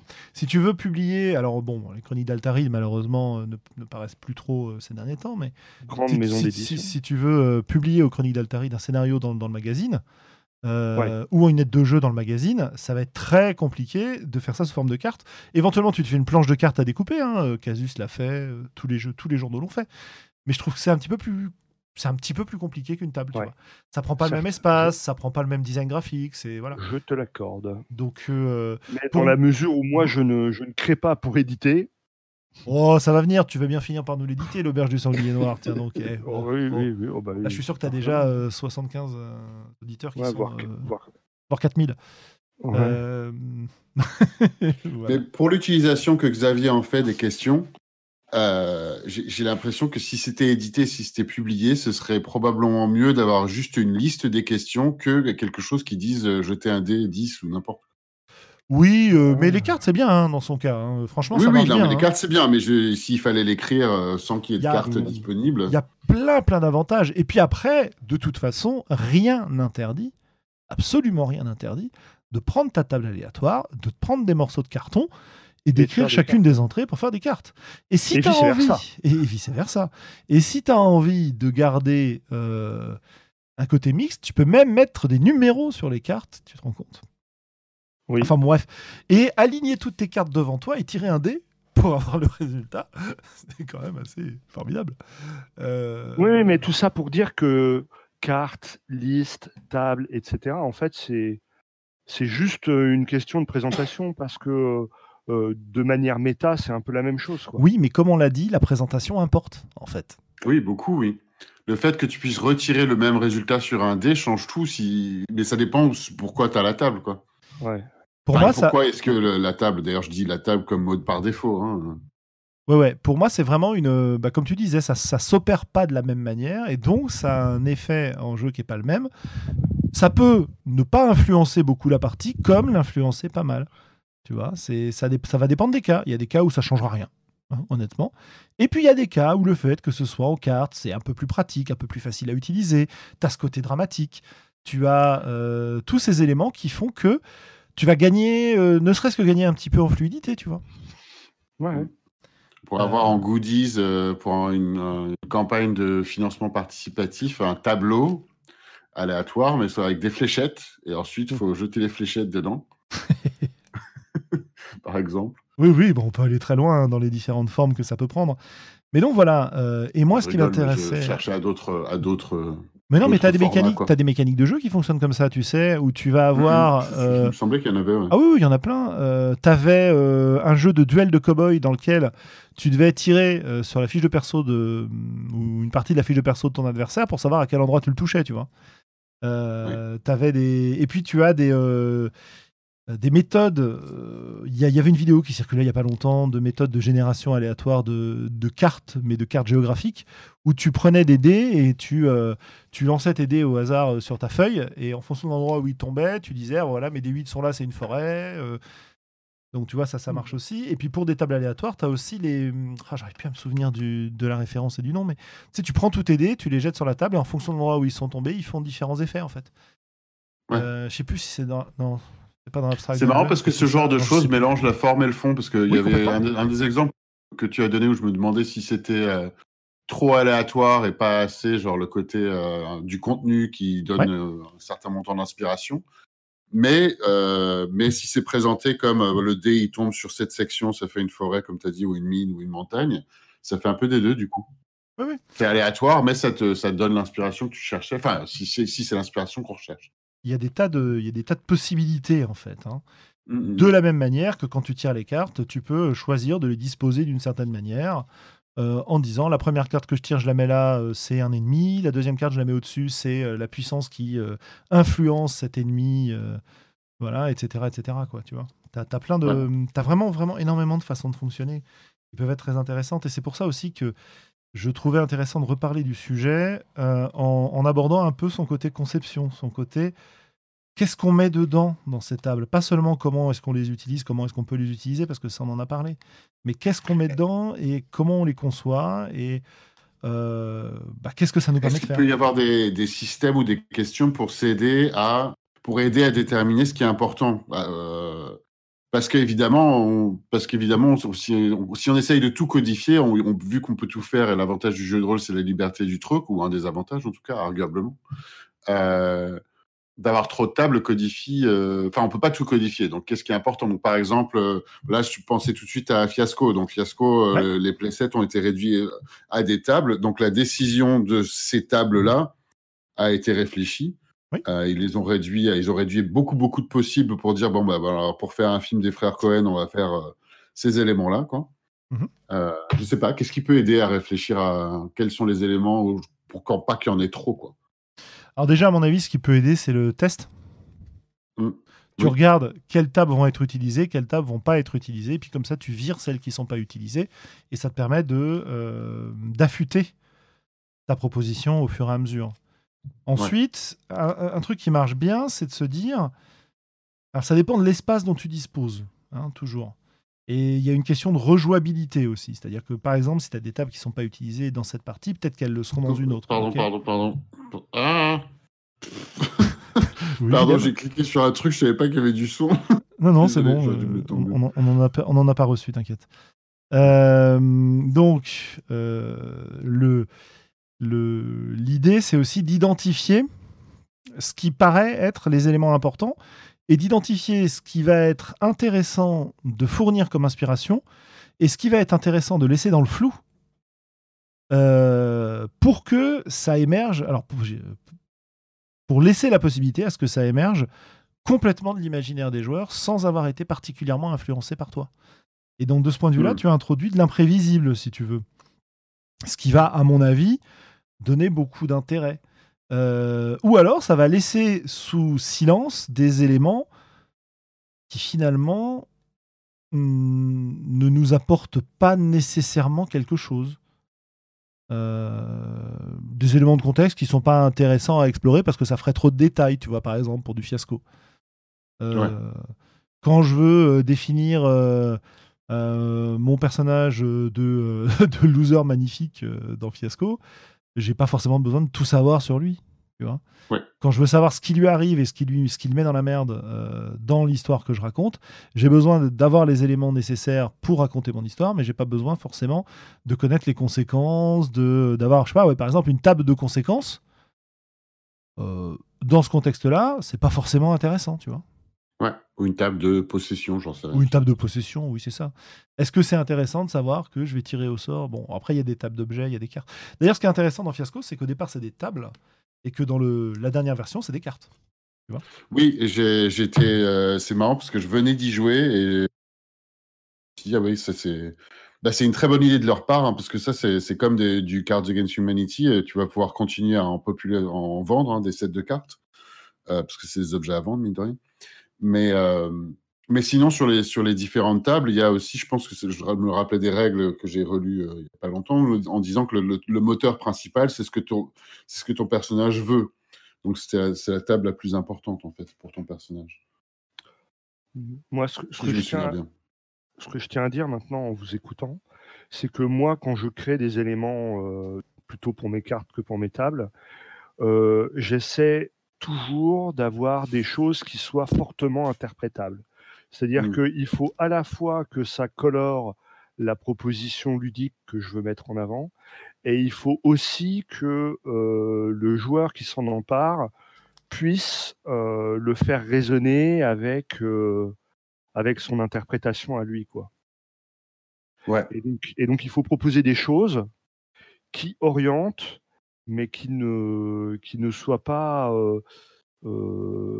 trop, trop quoi, ou en tout cas qui soient sujettes à interprétation. C'est une façon de faire, ouais. Après, on peut aussi dire que fixer un certain nombre d'éléments qui vont te servir de base peut être intéressant. Euh, parce que ce qui va nous intéresser, c'est la façon dont ça va être développé plutôt que la façon dont cette information de base va être interprétée, tu vois. Ouais, L'interprétation peut être à différents niveaux. Tu peux très bien, enfin, euh, je sais pas, euh, si tu poses dans ta question pourquoi as-tu tué l'aubergiste Oui. C'est pas interprétable, entre guillemets. L'information tu as tué l'aubergiste n'est pas interprétable. Par contre, bah, pourquoi tu, vois, tu vois, typiquement, moi, je préfère la question qui es-tu venu tuer à l'auberge eh ben, Qui as-tu tué à l'auberge? Pour moi, elles ont euh, un intérêt toutes les deux. Oui, bien sûr. Euh, d'un côté, qui est venu tuer à l'auberge, c'est très riche comme point de départ. Euh, d'un autre côté, ça me permet de pas trop réfléchir au point de départ et de réfléchir aux conséquences, au développement, etc., etc. Tu vois. je, en fait, il y a une question de si je, résume, si je résume ça, je peux dire qu'il y a un lien avec la notion de surcharge cognitive, en fait. Si je passe mon temps à me demander qui j'ai tué dans l'auberge, j'aurai moins de choses à dire sur cette personne que si je sais que c'est lui que j'ai tué, tu vois. Oui, Donc euh, ça dépend ce que tu veux développer. Pour moi, euh, les, deux sont intéressants. Après, euh, comme tes cartes servent de point de départ pour le jeu, effectivement, mhm. c'est très intéressant d'avoir ce côté assez ouvert. Libre et ouvert, tout à fait. Ouais, ouais. Parce que ton histoire, elle va pas forcément parler de d'un meurtre dans l'auberge. C'est juste que tu es venu pour ça. Donc ça dit des infos sur ton perso. Mais c'est pas forcément le, centre de l'histoire. Alors que si je te mm. demande pourquoi tu as tué l'aubergiste, là déjà tout de suite, il y a peut-être un peu plus de d'importance dans l'histoire pour ce, ce, cet, acte, cet, acte, odieux, affreux, mm-hmm. qu'on ne devrait jamais faire en jeu de rôle, voyons. Bien sûr. Hein, payer un coup à vos aubergistes. Les aubergistes sont nos amis. il faut les aimer aussi. Absolument. Donc, euh, ouais. Donc voilà, moi je suis plus un adepte de que ce que je mets dans les tables ou dans mes jeux de cartes, ce soit des choses assez ouvertes en fait. Mmh Et... ça c'est vrai même si que ce soit utilisé avec les joueurs ou que pour toi en tant que meneur, enfin que pour toi quand tu quand tu utilises la carte pour l'interpréter quoi. alors, si j'ai bien compris, enfin je dis ça parce que si j'ai bien compris, dans le dans l'auberge du sanglier noir, tu utilises les cartes pour créer le jeu et les personnages avec tes joueurs. Voilà, c'est ça, ouais. Donc, mais les moments où tu utilises les cartes, est-ce que tu utilises les cartes à des moments que pour, euh, pour créer quelque chose pour les joueurs que, que, au départ, non, non, non. D'accord, ok. Je n'utilise pas le truc après. Oui, et c'est les joueurs qui tirent les cartes. C'est les joueurs qui tirent les cartes et c'est les joueurs qui me qui m'apportent euh, des contraintes créatives à moi, en fait. D'accord. Ah, je croyais que c'était. Ok, je croyais que c'était partagé en fait. pas. Bah si, si, c'est partagé à la table parce que c'est intéressant aussi que le premier qui tire la première carte, il sorte un truc, que le deuxième, euh, il s'inspire aussi un petit peu de ce qu'a dit le premier pour répondre à sa question, ou pas d'ailleurs. Mhm. Ok. Ouais. Et donc les, les, euh, les, les, les, questions, sont, c'est vraiment la première chose que je fais euh, euh, enfin, je, pose le contexte. Hein, euh, on va jouer dans l'auberge du sanglier noir, mais je j'en sais pas plus moi sur cette auberge. Et les joueurs vont répondre à, ces questions-là avant de créer leur personnage. Donc le joueur qui est qui a tiré, euh, euh, je sais pas pourquoi es-tu venu tuer l'aubergiste, euh, bah, il, va, il va répondre à la cantonade. Donc ce sera une info méta, hein, euh, qui pas en personnage, mais, mais lui, ça va dire ça va lui permettre à lui de dire après que dans sa création de personnage, il faut qu'il il faut qu'il crée une sorte d'assassin, quoi, et qu'il se pose la question de euh, comment il s'y est pris, qu'est-ce qu'il a fait. oui, complètement. Et, et, moi, ça me donne aussi, bah voilà, a un assassin pour les antagonistes possibles, il va y avoir euh, la, prévôté ou le shérif ou euh, ou, euh, ou, je sais pas, les, des gens qui, qui auraient voulu sauver l'aubergiste, etc. etc. Mm, mm. Bah écoutez, c'est pas mal tout ça. Euh, J'espère Ouais. qu'on vous aura donné, euh, j'espère qu'on vous aura donné des idées pour utiliser Du ces grain à outils-là, moudre. du grain à moudre. Et, euh, et, et là, je suis vraiment au-delà de l'utilisation. Je suis en train de dire, j'espère que ça vous aura donné des idées pour créer vous-même ces éléments-là. Euh, trois mots euh, sur un bout de papier, vous structurez un petit peu et hop, ça vous fait quelque chose. Alors évidemment, euh, il y a aussi des gens qui sont très très doués pour faire ça et c'est un plaisir de les lire. Un des grands plaisirs, Mm. par exemple, que, que j'avais eu avec euh, une campagne un, euh, un peu OSR qu'on avait faite, euh, c'était Ultraviolet Grassland, qui était motorisé par Macchiato Monster, dans lequel on avait utilisé, si je me souviens bien, une adaptation euh, des tables de d'équipement qu'on a dans Into the Odd, je crois. Donc vous voyez une espèce de grande de grand syncrétisme. Je sais plus si dans Macchiato Monster il y a des tables d'équipement euh, au départ. Faudrait que je, vérifie. J'ai un peu oublié. Mais en tout cas, le fait d'avoir ces tables d'équipement qui te permettent de savoir ce que ton personnage possède euh, au départ, ça avait été un- une grande joie. Voilà, Mhm. voilà. Donc, euh, il y a aussi du plaisir, évidemment, à utiliser des tables existantes et à tisser autour des tables existantes, à interpréter, etc. Mais je pense qu'il y a aussi un côté très sympa de se, de se faire ses propres tables. J'ai pas beaucoup réfléchi à l'intérêt que ça pouvait avoir pour un joueur de le faire. Mais je suis en train de me dire que ça pourrait être hyper intéressant de créer son perso et de se créer comme ça une, euh, un générateur de- d'anecdotes de, la vie du perso euh, avant d'être un aventurier, tu vois. Ou un générateur de- d'humeur, ou enfin je sais pas, ou un, un générateur de punchline, euh, Bah, Ça peut être assez rigolo, euh, mais qui est ouais, spécifique au personnage. rigolo, ça peut être utile. Parce que je, je crois que tu l'as dit avant qu'on démarre, mais je sais pas si ça a été souligné tant que ça pendant l'en- l'enregistrement. euh, que c'est utile aussi pour sortir un peu de là où on va de manière générale. Ah tant oui, que oui, joueur. pas redit, ouais, tout à fait. Ouais, c'est justement, ça peut permettre d'aller ailleurs que euh, ces stéréotypes ou les mêmes trucs à chaque fois. Quoi. Ouais, c'est ça, voilà. Euh, on a une. euh, Enfin, en tout cas, en ce qui me concerne, j'ai des habitudes vers lesquelles j'ai tendance à me rabattre. Oui. Des PNJ hein. qui vont se ressembler. Des archétypes que j'aime bien jouer, que je vais colorer un petit peu différemment, mais en fait, tu grattes un peu la surface et c'est un peu toujours les mêmes choses, quoi. Alors, euh, selon le- l'effort qu'on y met, le talent qu'on a, euh, et l'habitude qu'on a aussi de le faire, on, on va euh, avoir euh, 3 PNJ ou euh, 15 PNJ. Mais au final, on en a un nombre limité. Et le fait d'avoir un- une source extérieure qui vient t'influencer de ce point de vue-là est intéressant parce que ça peut te pousser à sortir de tes, de tes sentiers battus, quoi. Et de, Ouais. et de tester d'autres choses. Voilà. Donc, euh, avoir euh, l'efficacité, avoir l'envie. Mais en tout cas, essayez, quoi. Et puis, euh, envoyez-nous vos tables, hein, qu'on rigole un coup et qu'on puisse décerner Bon. euh, le trophée de la meilleure table aléatoire euh, des voies d'Altaride. Moi, moi, moi, je pense quand même. Oui, vas-y. euh, Non, juste dernier truc, parce qu'on parlait des très belles tables, il y a dans l'autre sens aussi, ça peut être des trucs pas compliqués. hein. Je veux dire, parfois, je prépare des trucs pour des, pour des parties qui sont quelques noms, euh, ici et là, sur une note, sur Evernote. Ouais. C'est juste quelques listes et, euh, de trois, entre 3 et 5 noms, que- de lieux, de machins. euh, ça ressemble à rien, mais ça me sert pour la partie et c'est aussi valable qu'une très très belle euh, liste ou une très belle table. Quoi. Moi, moi, je me pose la question. Enfin, ce que j'aime dans les tables, c'est euh, justement la, la rejouabilité de la chose, si tu veux. Ouais.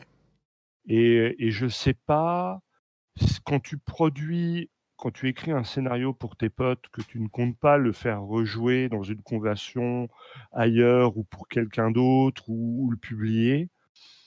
euh, bah, je me pose quand même la, question de la pertinence euh, de, ces tables ou de ces listes. Alors moi pas, euh, parce que j'ai ce côté, là je reviens sur le côté vision d'ensemble, si tu veux.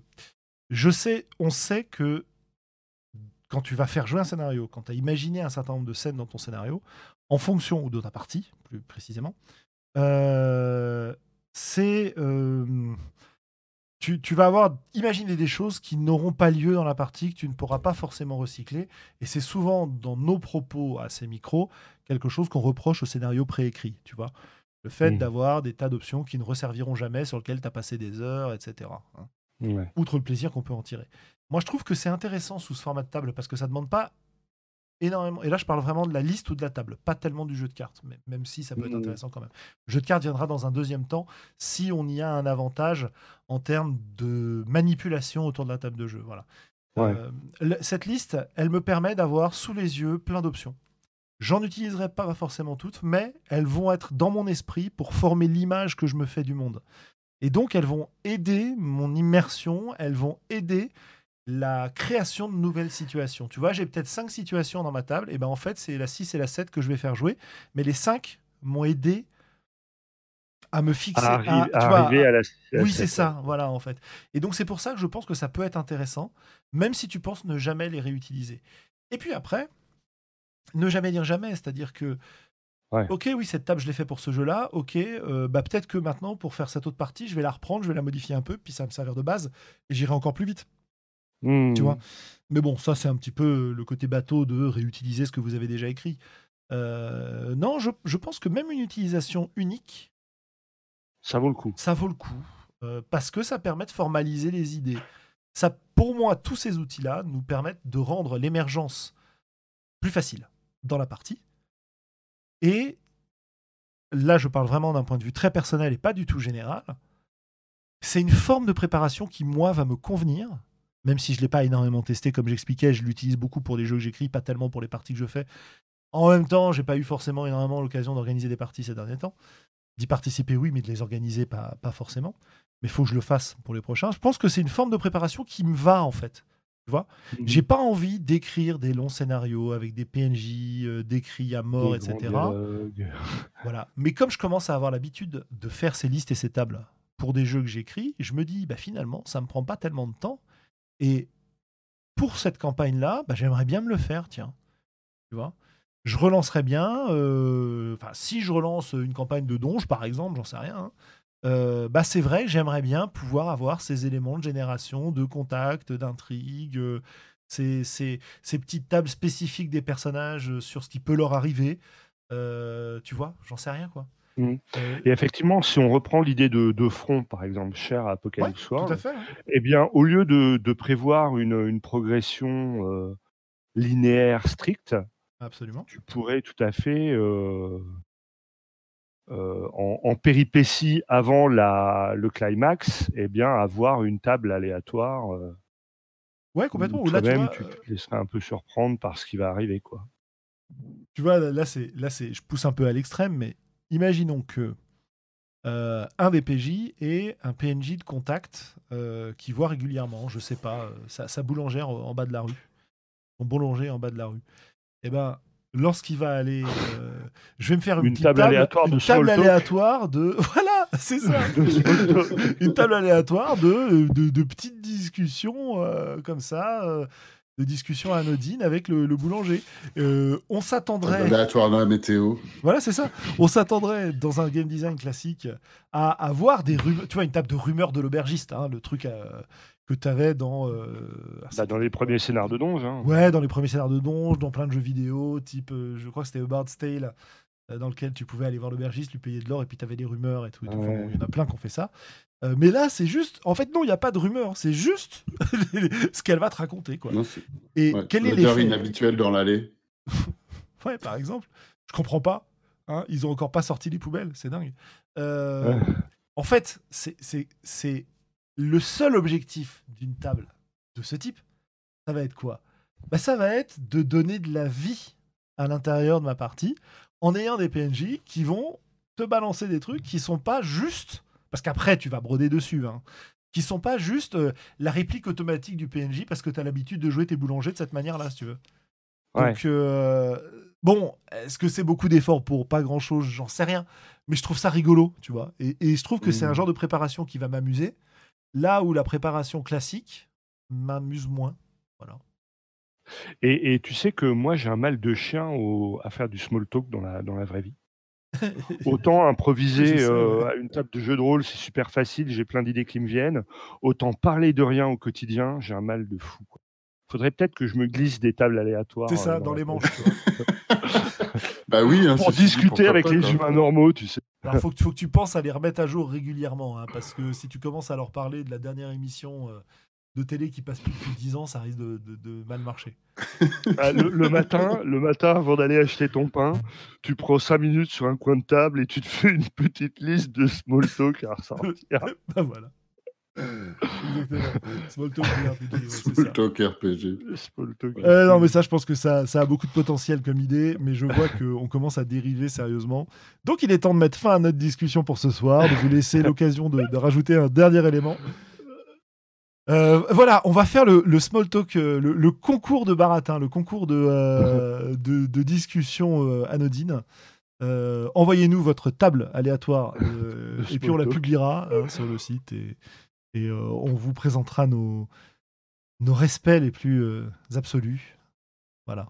Et nos remerciements. pour venir en, aide à Globo quand, Voilà, c'est ça. quand il va acheter son pain le dimanche matin. Que dire alors Alors, est-ce que tu veux une table par type de- d'humain avec lesquels tu vas interagir?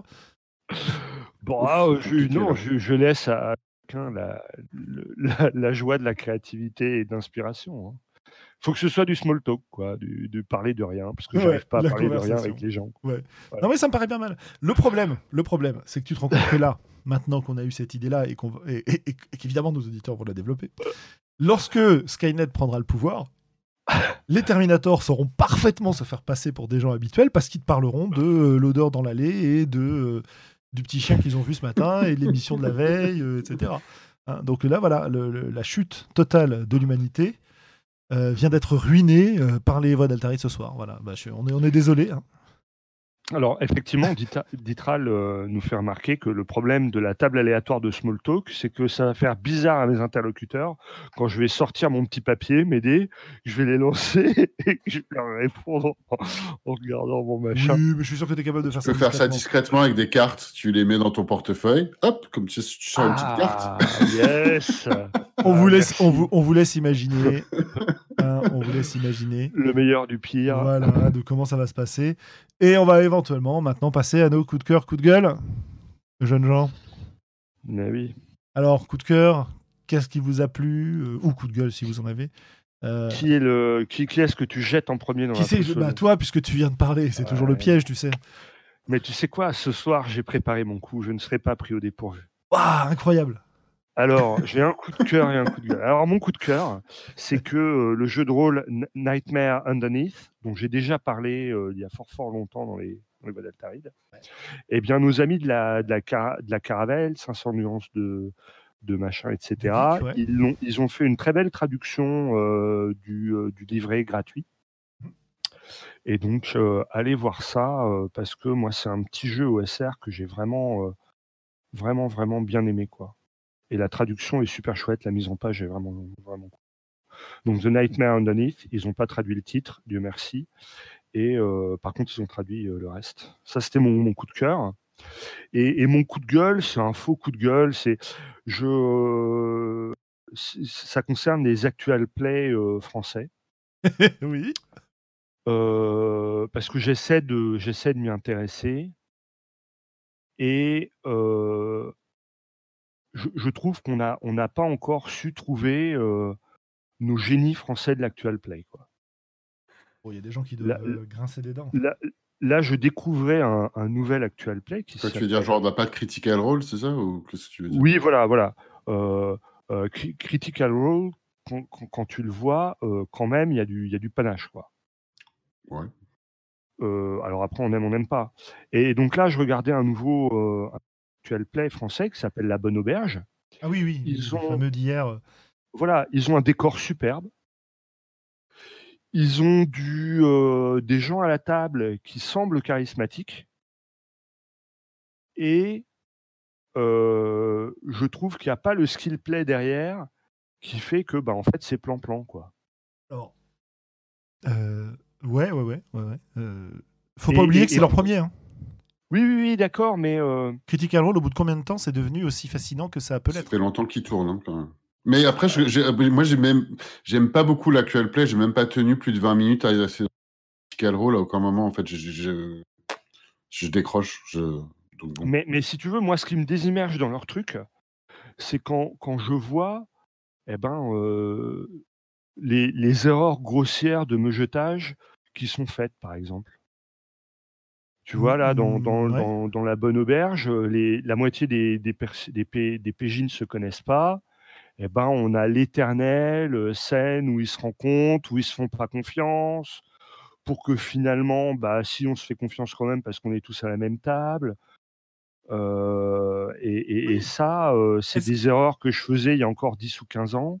Bah, je sais pas si c'est une erreur, parce que je crois que Critical Role l'a fait beaucoup comme ça, non, au début Enfin, je Bah, sais j'en pas, mais sais j'ai l'impression que c'est rien, un j'en peu. sais Ils rien, font mais- trucs et- et si- traditionnels. hein. Et si bon, tu veux, après, je je me- me plante peut-être. hein, mais- tu vois, je me demande, euh, moi j'aimerais bien que ces gens-là, putain, ils, ils montrent du jeu, mais de, de haut niveau, tu vois, où, où ça envoie du bois tout de suite, quoi.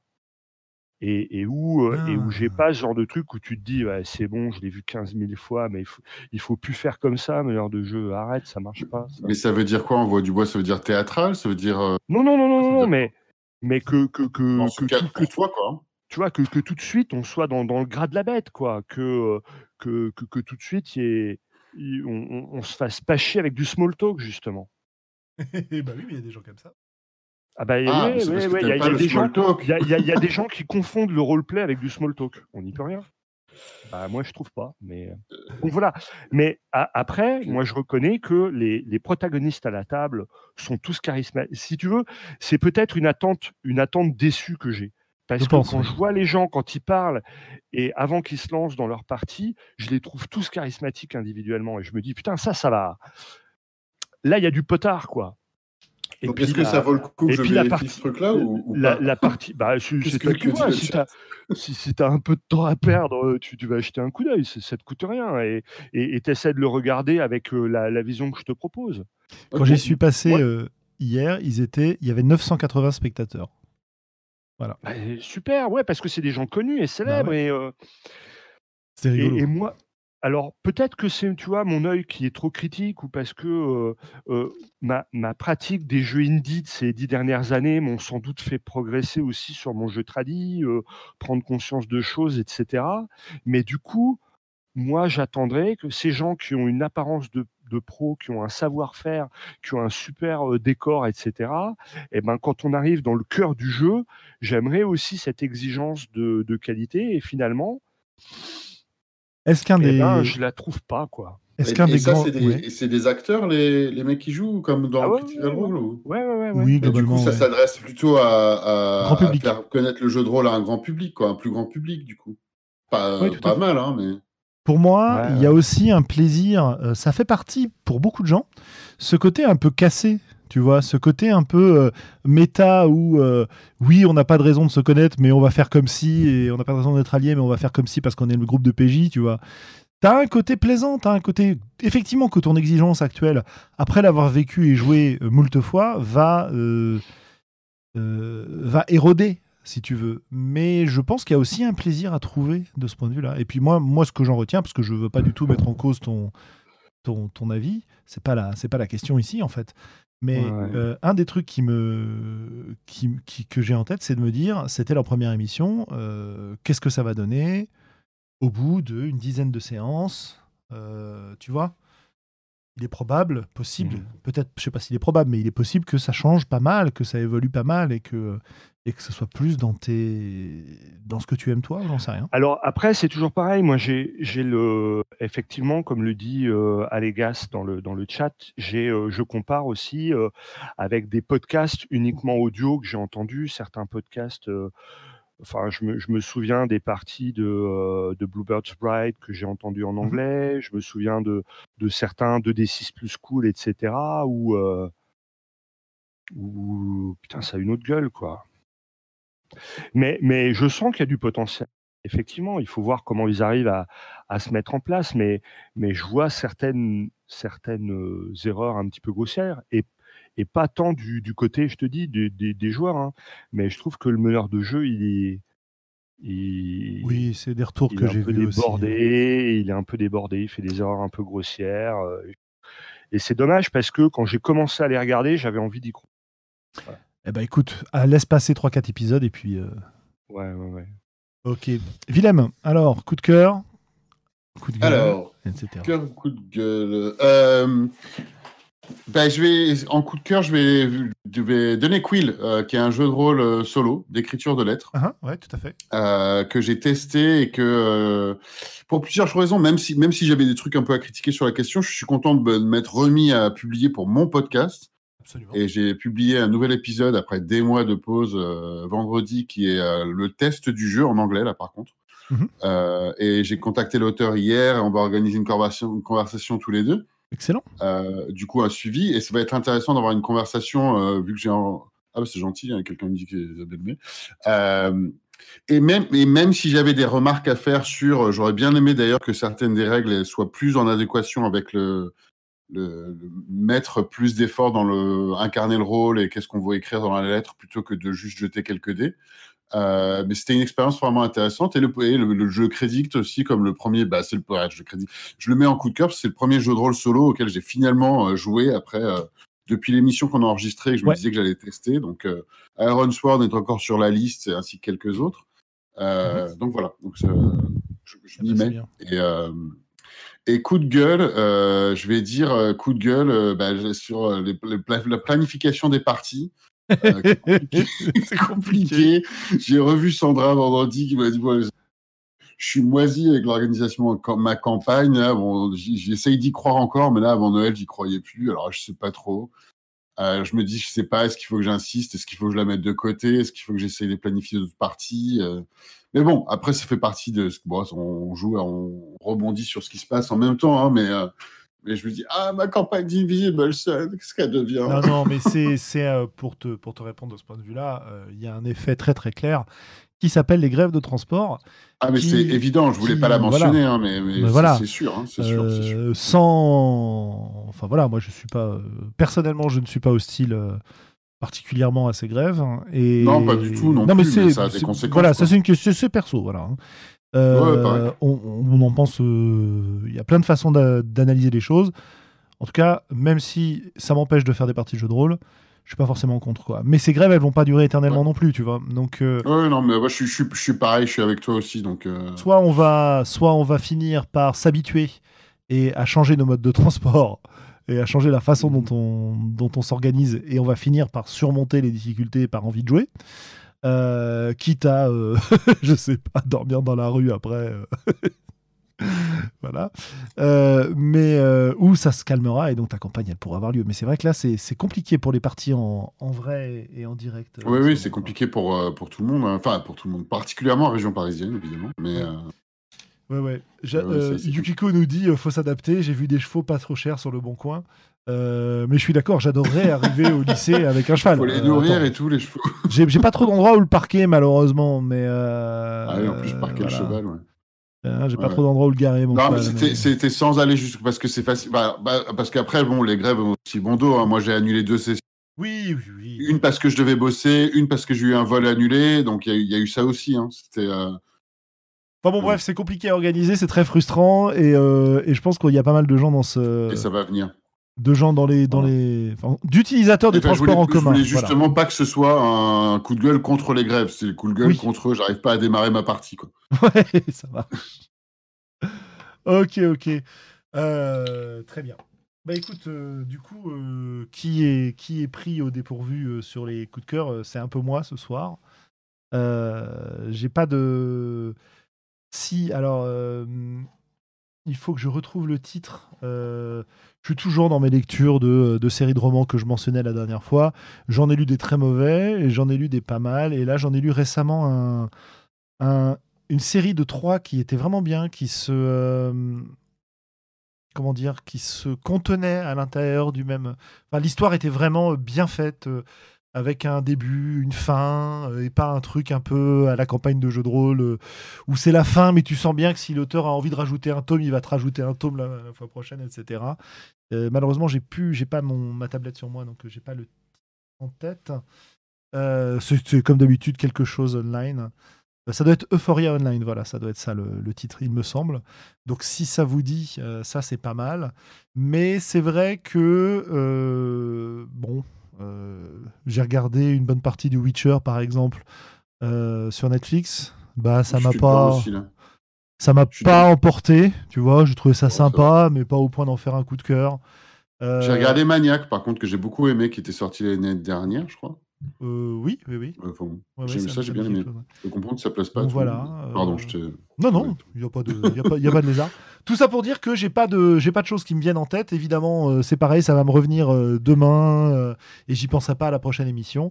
Quoi qu'il en soit, en multipliant les lectures, etc., ça va nous amener à avoir d'autres coups de cœur, à découvrir plein de trucs. Si, niveau jeu de rôle, un truc qui m'a réjoui, euh, que j'ai pas eu le temps de lire encore, donc je sais pas si ça sera un coup de cœur ou une grosse déception, euh, c'est la nouvelle édition de euh, euh, Trinity, donc jeu sorti par Onyx Path, qui était donc un jeu White Wolf avec trois jeux, Aventure, Aberrant et Trinity. Et bah, c'est vrai que là, ils ont ressorti un bouquin de base pour jouer à, tout ça et un bouquin pour, jouer la partie SF. Et ça, c'est un jeu que j'avais beaucoup aimé à l'époque où il était sorti, où j'étais accro un peu au système White Wolf.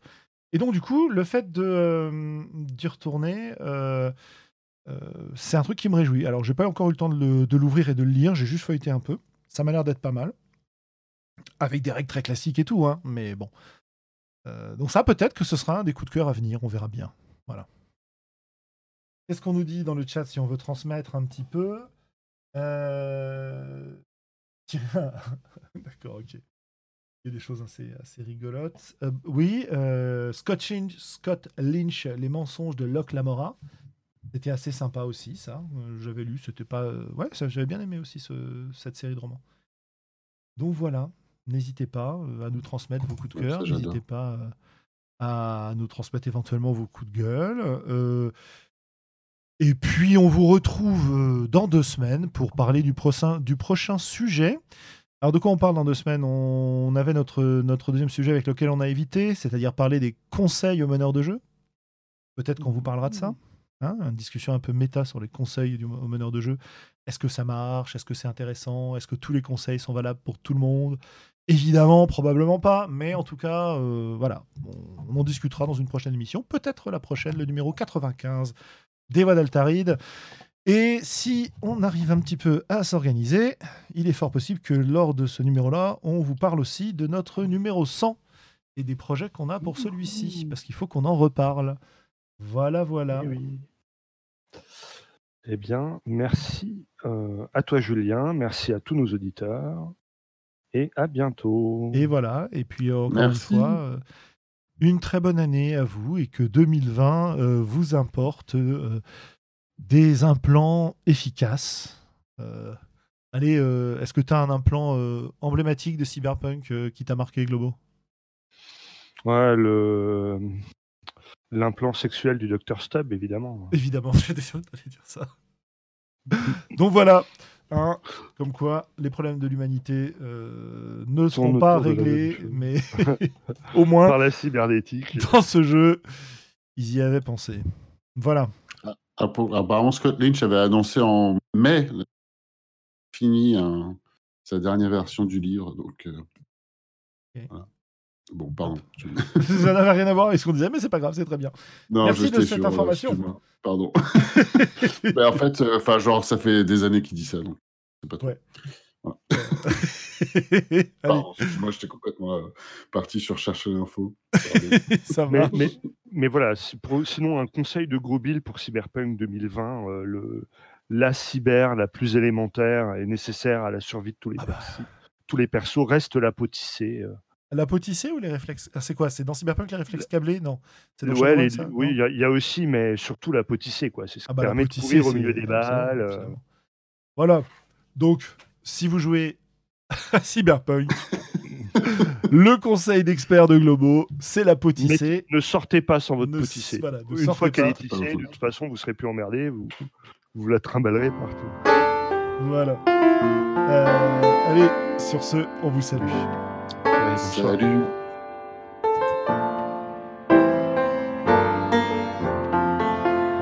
Peuple rôliste, tu viens d'écouter les voix d'Altarida. Si ce que tu as entendu t'a plu, n'hésite pas à nous laisser des commentaires sur le site, sur la chaîne YouTube, à nous rejoindre sur Facebook, sur Discord, bref, sur l'ensemble des réseaux sociaux. Et qui sait, peut-être même un jour nous laisser des étoiles sur iTunes. Porte-toi bien, peuple rôliste. Et d'ici la prochaine émission, joue bien.